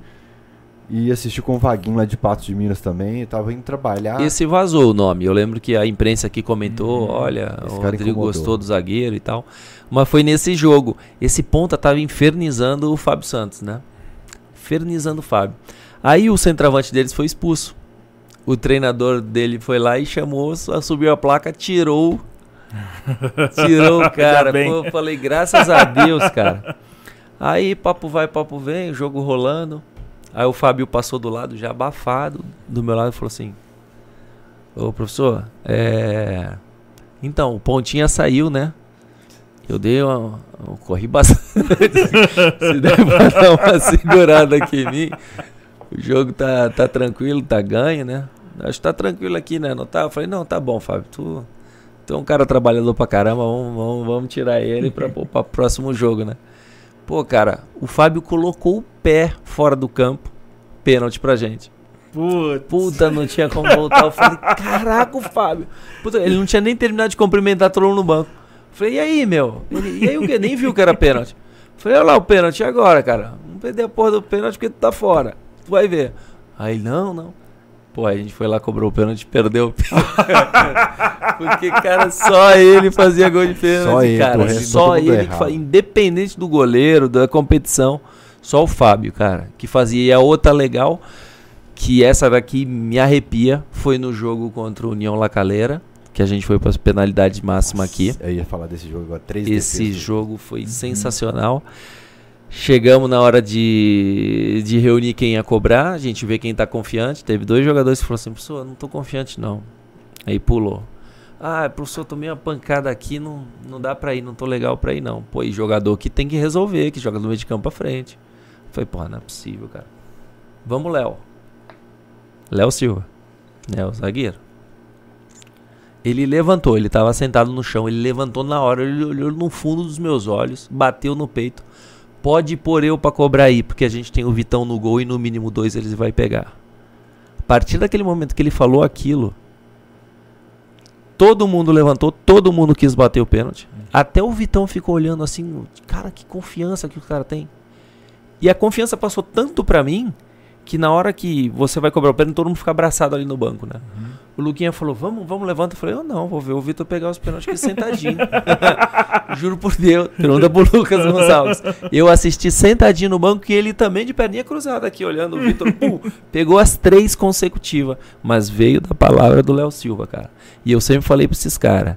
Eu falei, ó, vocês são um nível de, de pessoas, de jogador, que vocês não podem ficar longe do futebol. O futebol precisa de vocês. Quando vocês encerrarem a carreira, continue. Se não for na área técnica, tem que ser na gestão, porque pessoas vitoriosas, positivas, que nem vocês, vocês têm que ficar porque vocês vão contribuir muito pro clube. E hoje eu fico muito feliz de saber que esses caras estão aí à frente do clube, cara. Mas essa foi uma história que arrepia até hoje quando eu falo, cara. Eu queria Então pegou fazer três. só uma pergunta se não tem resenha daquele gol do Patrick contra o Cruzeiro na Copa do Brasil, porque aquela ali é, não mete outra não. Pancada de longe. Um torcedor que falou que teve um, né, um jogo que você jogou água pro pessoal e pediu calma pros caras. Foi, foi o jogo do Ceará. Depois, a gente tinha acabado de ser eliminado na, nas- na penalidade máxima. Nunca aconteceu aquilo comigo. A torcida sempre apoiou. Ficou o jogo do Ceará todinho, a gente saiu atrás, ah, sabe, afobado, querendo fazer o segundo gol antes do primeiro. Pra provar que, pô, a gente já passou por cima da, da eliminação da Sul-Americana. E aí ficou três caras me xingando no banco o tempo todinho. Eu falei, cara, não é possível, cara, não vai parar de me xingar. E a gente empatou o jogo, a gente virou, o cara xingando, me xingando, me xingando. Eu falei, caramba, não é possível, alguém pagou ele pra ele ficar aqui me xingando. cara. Aí terminou o jogo, eu fui lá, peguei os copinhos d'água e fui lá em direção a ele. Ele ficou me olhando meio assim, porra, desconfiado. O que, que ele vai fazer? Eu falei, você tá com sede, né? Você me xingou o jogo todo. Tô te trazendo água aqui pra molhar tuas palavras. Pô, eu quero. Comecei a jogar, pô, o cara ficou mal feliz. Pô, obrigado. Falei, pô, obrigado, minha orelha tá roxa já, cara. Tanto tá me xingando aqui, cara. Foi isso, foi o jogo do Ceará. É, Eu lembro que a turma ficou atrás do banco ali. Do- dois anos seguidos de vitória apertada sobre o Ceará, 2018 e 2019. 2018 a gente virou com o gol do Roger Guedes e do Luan. E 19 também foi apertado demais. E lá a gente ganhou 2x1 também com o gol do Jair no, no finalzinho do segundo tempo. Eu lembro que a gente iniciou com Jair- três vitórias Jair e consecutivas. Natan que fizeram os gols? Jair e Natan. Jair e Natan. Fizer, fizeram os gols. E de lá a gente teve que viajar pra acho, Venezuela, cara. E ali foi difícil. Foi difícil porque tinha uma, uma logística montada pelo Levir, né? De praticamente com o time alternativo pra fora, uma vez que já estivesse classificado. E não tinha todas as passagens para sair do Ceará. Foi difícil. Saiu uma turma aqui de Minas, uma do Ceará. Aí a gente era líder do Campeonato Brasileiro.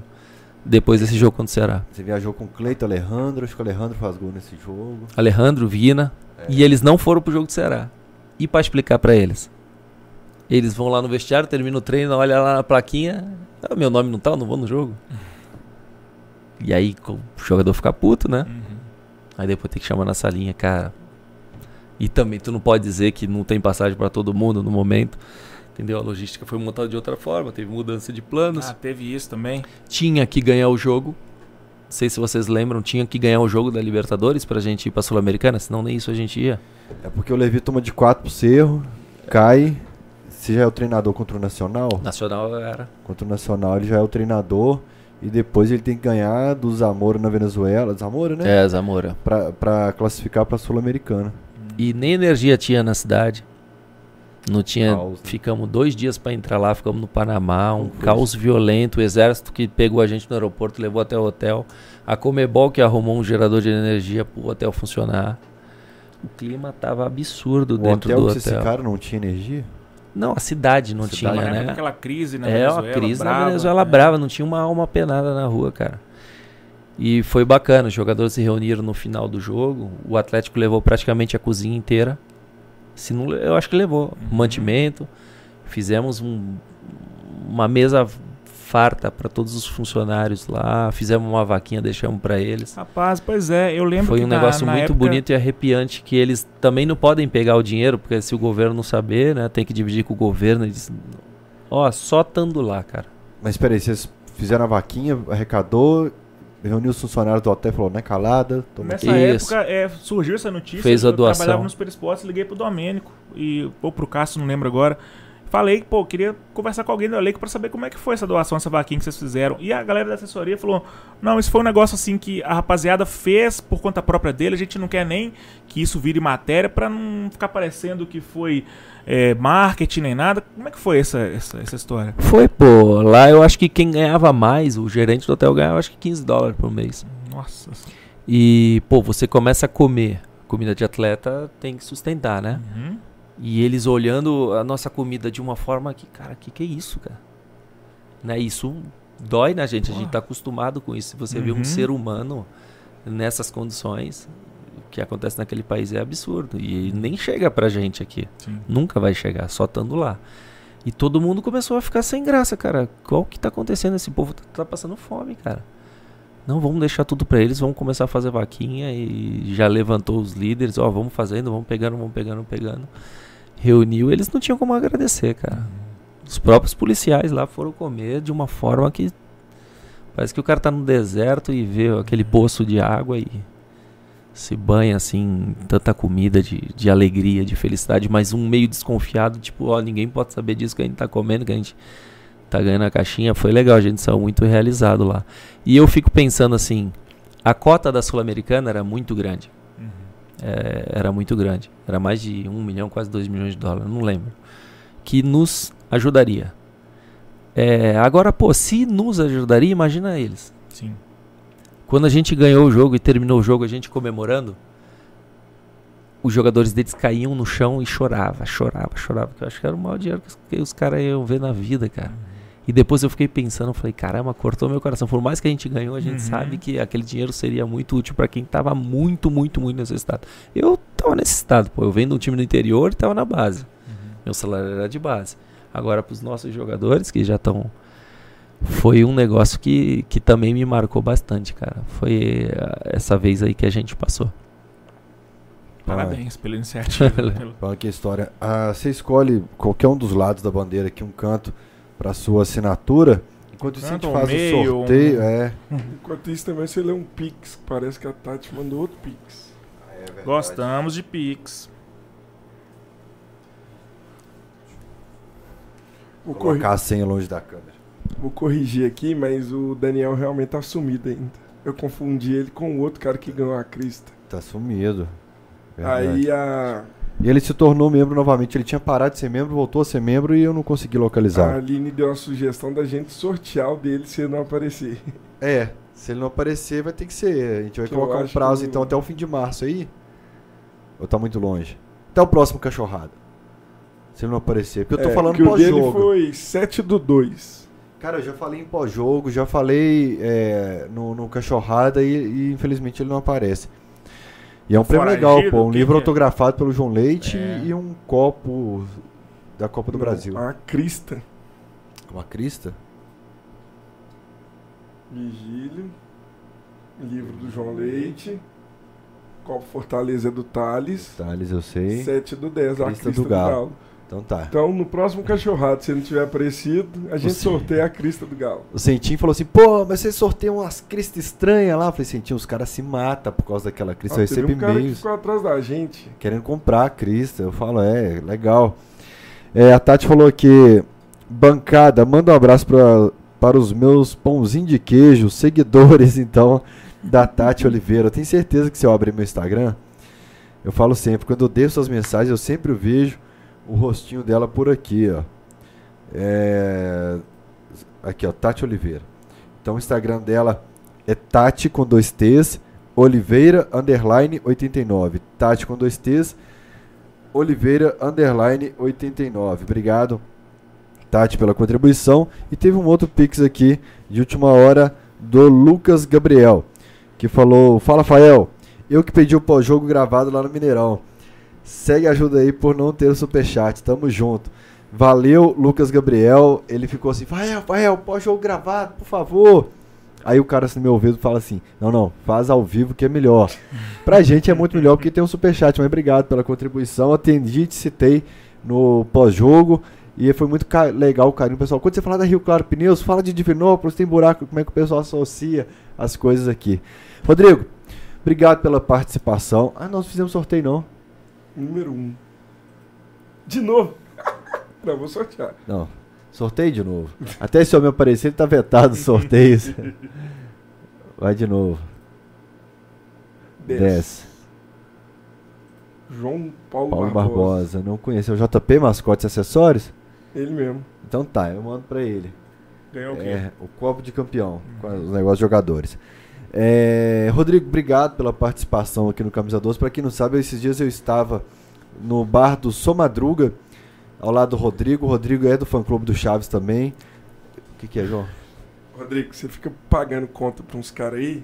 Então você sabe que sua sequência de derrota no Galo começou depois, se eu não me engano, foi da. O que, que era aquela. Era a Copa América que tava tendo no Brasil? Que você foi no Mineirão? Sua sequência Foi. com o Galo começou a cair depois da Copa América, não foi um negócio assim? Olha, depois da Copa América a gente saiu na Copa do Brasil.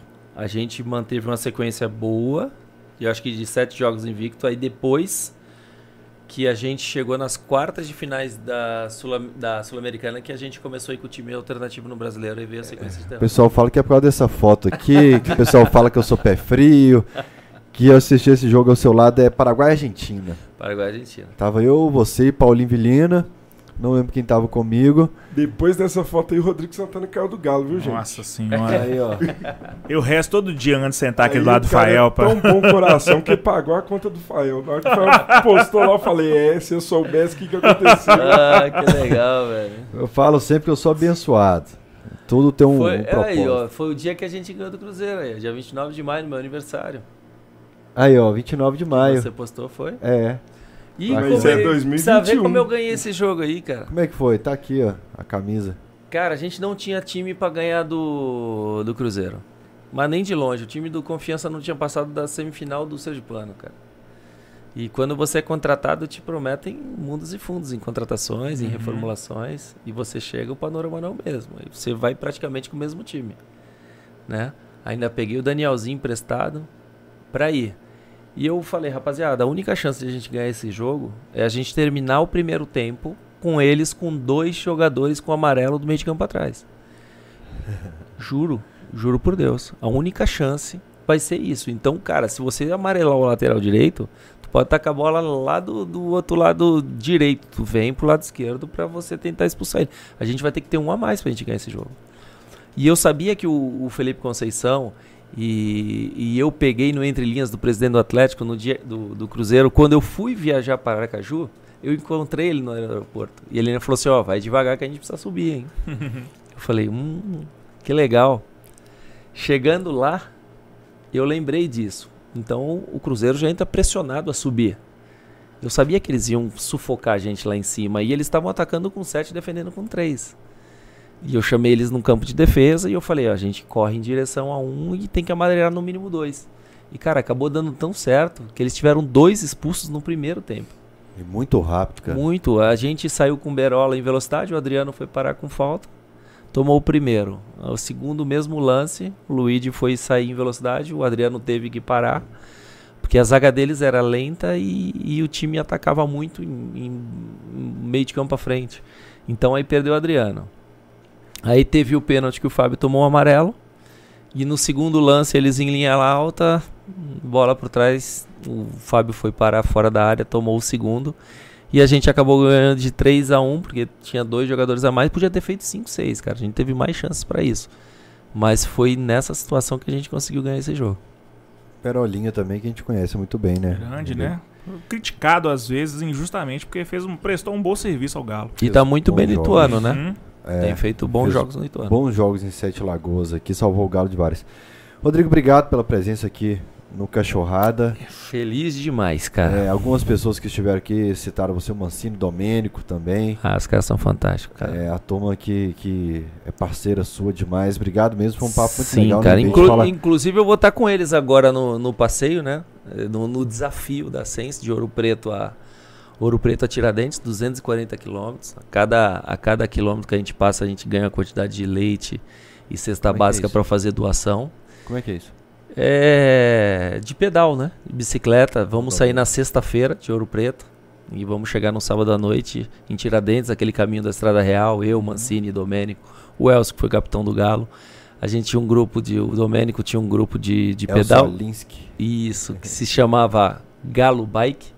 E entrou alguns outros amigos que não torcem pro Galo e mudou pra Golo Bike, que o pessoal que gosta de tomar todo uma. mundo, Isso. E tem uma, uma turma bacana que a gente vai estar se reunindo aí na sexta-feira para fazer esse desafio aí. E doar o máximo de cesta básica e leite para quem tá precisando aí nesse momento. Tô muito feliz de estar aqui no Cachorrada, Rafael, Imbê, João. Pô, cara, muito bom mesmo. Eu acho que foi o, o único lugar, desde quando eu saí do Galo, que eu, que eu mais tive tempo para falar Uhum. Do que aconteceu, da forma que eu saí, do quanto eu sou grato ao Galo, aos funcionários, à imprensa, à torcida, ao carinho de todos. Não é à toa que passei a fixar a minha residência aqui, né? Saí para ir para Havaí, Curitiba e tal, mas a minha esposa também se sentiu muito bem, meus filhos, a torcida, o o mineiro em si, né? É muito hospitaleiro e a gente se sentiu muito feliz. E hoje, muito obrigado pela oportunidade, pelo espaço de a gente falar do Galo, é, expor o que aconteceu. Às vezes muita gente tem, Sim. tinha algum tipo de dúvida ou uma Uhum. desconfiança de alguma coisa ou raiva de alguma coisa, mas eu tentei sempre fazer isso da melhor forma possível e sempre coloquei o clube acima de tudo. A gente tenta trazer É. para o torcedor aquilo que às vezes não chega, porque muita gente que trabalha no futebol fala, pô, vocês não sabem o que, que acontece lá, né? Então a gente tenta botar aqui tudo é, para quem não tem acesso, como a gente que é da imprensa também não tem acesso a tudo, mas poder deixar a galera a parte do que acontece no clube, porque muita gente vive o clube, vive Galo 24 horas por dia, e é muito bacana a gente poder levar essas informações para essa rapaziada. Gostei muito do papo, professor, foi muito bom. A gente fala de Assim, energia boa, né? Energia boa, a gente tava falando aqui de que às vezes a energia não flui tão bem. Deixa eu falar um negócio aqui, posso? Pode. É opinião minha, opinião do Imbê, não é nada do cachorrada, a gente não conversou sobre isso. No nosso último papo aqui, a gente tratou de alguns assuntos de uma forma que eu não me senti muito feliz pensando depois, raciocinando, é, assistindo depois do programa. A gente falou de, de violência, de briga, de uma forma que talvez pareceu que fosse uma forma lúdica, exaltando essas coisas que acontecem, que a gente sabe que acontece no futebol, mas não deveriam acontecer. Coincidentemente, na no dia seguinte do nosso podcast de semana passada, eh, ocorreu aquela tragédia no México. E no domingo seguinte, um torcedor foi morto aqui em BH. Eu acho que futebol não é isso. É, você usar as cores do, do Galo ou de qualquer outro clube que seja para poder praticar violência não, não, não é a minha realidade. Sabe, o futebol é amor. Futebol para mim é assistir um jogo com meu pai quando ele estava aqui entre nós. É, minha mãe me ligar quando eu tô dirigindo na estrada lá em São Paulo para me dar resultado do jogo do Galo, para sabe? É, é isso que é o futebol para mim, é isso que é o Clube Atlético Mineiro para mim. Então, é, a gente tem que ter responsabilidade com o que a gente fala, com o que a gente expõe, porque o Cachorrada alcança muita gente. E essa é a opinião minha, repito, não é do, do programa, do podcast, a gente não ensaiou nada disso. Eu até pedi licença aqui pro Fael, pro Rodrigo, para poder dar esse depoimento, que a gente tem que levar o futebol como entretenimento e como diversão que ele é, e o clube com o amor que a gente aprendeu a ter por ele com as nossas famílias e que a gente cultive isso para frente também com os nossos filhos. Sabe as palavras em B? É, o Mancini, no dia que tava aqui, ele foi descendo a escada comigo e falou assim: Não, cara, ficamos três horas ali, parece que eu tô 40 minutos e tal, passou muito rápido. E eu tô desde, pô, não sei que dia que eu tive descanso, fim de semana, pau quebrando. Quando a gente vai fazer uma ação, às vezes vira a noite fazendo um roteiro, vou ter que acabar aqui e pensar num roteiro para amanhã já, de uma ação, discute uma porrada de coisa, projetos que é, tá saindo, tá, tá vindo um livro muito legal aí sobre a temporada do Galo, chama O Galo Ganhou. Trabalhei sexta, Bom sábado. nome, hein? Hã? Se eu insistir nessa frase, essa frase tem potencial pra, pra virar. Quinta, sexta, sábado, pá, pá, pá, pá, chegou hoje, cara. Três, quatro pessoas me chamaram no WhatsApp, Alterado Esporte, o que que tá acontecendo, bicho? Você não tava legal, eu mal-humorado, empatado. Eu- Nossa, eu tava assim, eu falei, vou desligar meu celular pra parar. Eu não aguento o cachorrado hoje não, velho. Não aguento, eu vou fazer o cachorrado, mas não aguento. E, cara, que papo gostoso, e como que me fez bem Foi, foi sentar bom. aqui e conversar, cara. Me descansou trabalhar agora com você aqui. Caramba, Rafael. Que Deus abençoe vocês e dê muito sucesso, Amém. porque vocês também são muito bons e vocês vão crescer demais. Já estão crescendo, né, É, cara? aí, É. né? E, cara, foi realmente passou voando. Eu olhei É. aqui a hora aqui agora não esperava. também. 11 e 1. Legal É. demais, cara. Obrigado e, pô, sucesso, muito sucesso Muito pra obrigado, vocês, professor. Valeu. Por favor, manda um abraço pra minha mãe, dona Rosângela, que tá lá assistindo, ela é fã, sua Dona fã. Rosângela, sua linda. Boa noite. Ela fala a mesma coisa de você. Pô, o Rodrigo Santana é lindo, né, cara? Ah, é. Que legal, um dia especial aí pra senhora aí. Feliz Dia da Mulher. Muito eu- obrigado. Ah, é. Mulher. Dia da Mulher. É... Eu tô lutando, né? Porque eu falei no começo do cachorrada pra pinçar um. É, eu já. Aí a Lohane, no fim de semana, fala: tira esse bigodinho, tira esse aqui. Depois que eu vi o Rodrigo, agora eu vou investir. Eu vou comprar a tinta, vou, eu vou deixar agora seguir. Vai dar certo, não. Gente, até o próximo Cachorrada Podcast. Valeu! Valeu.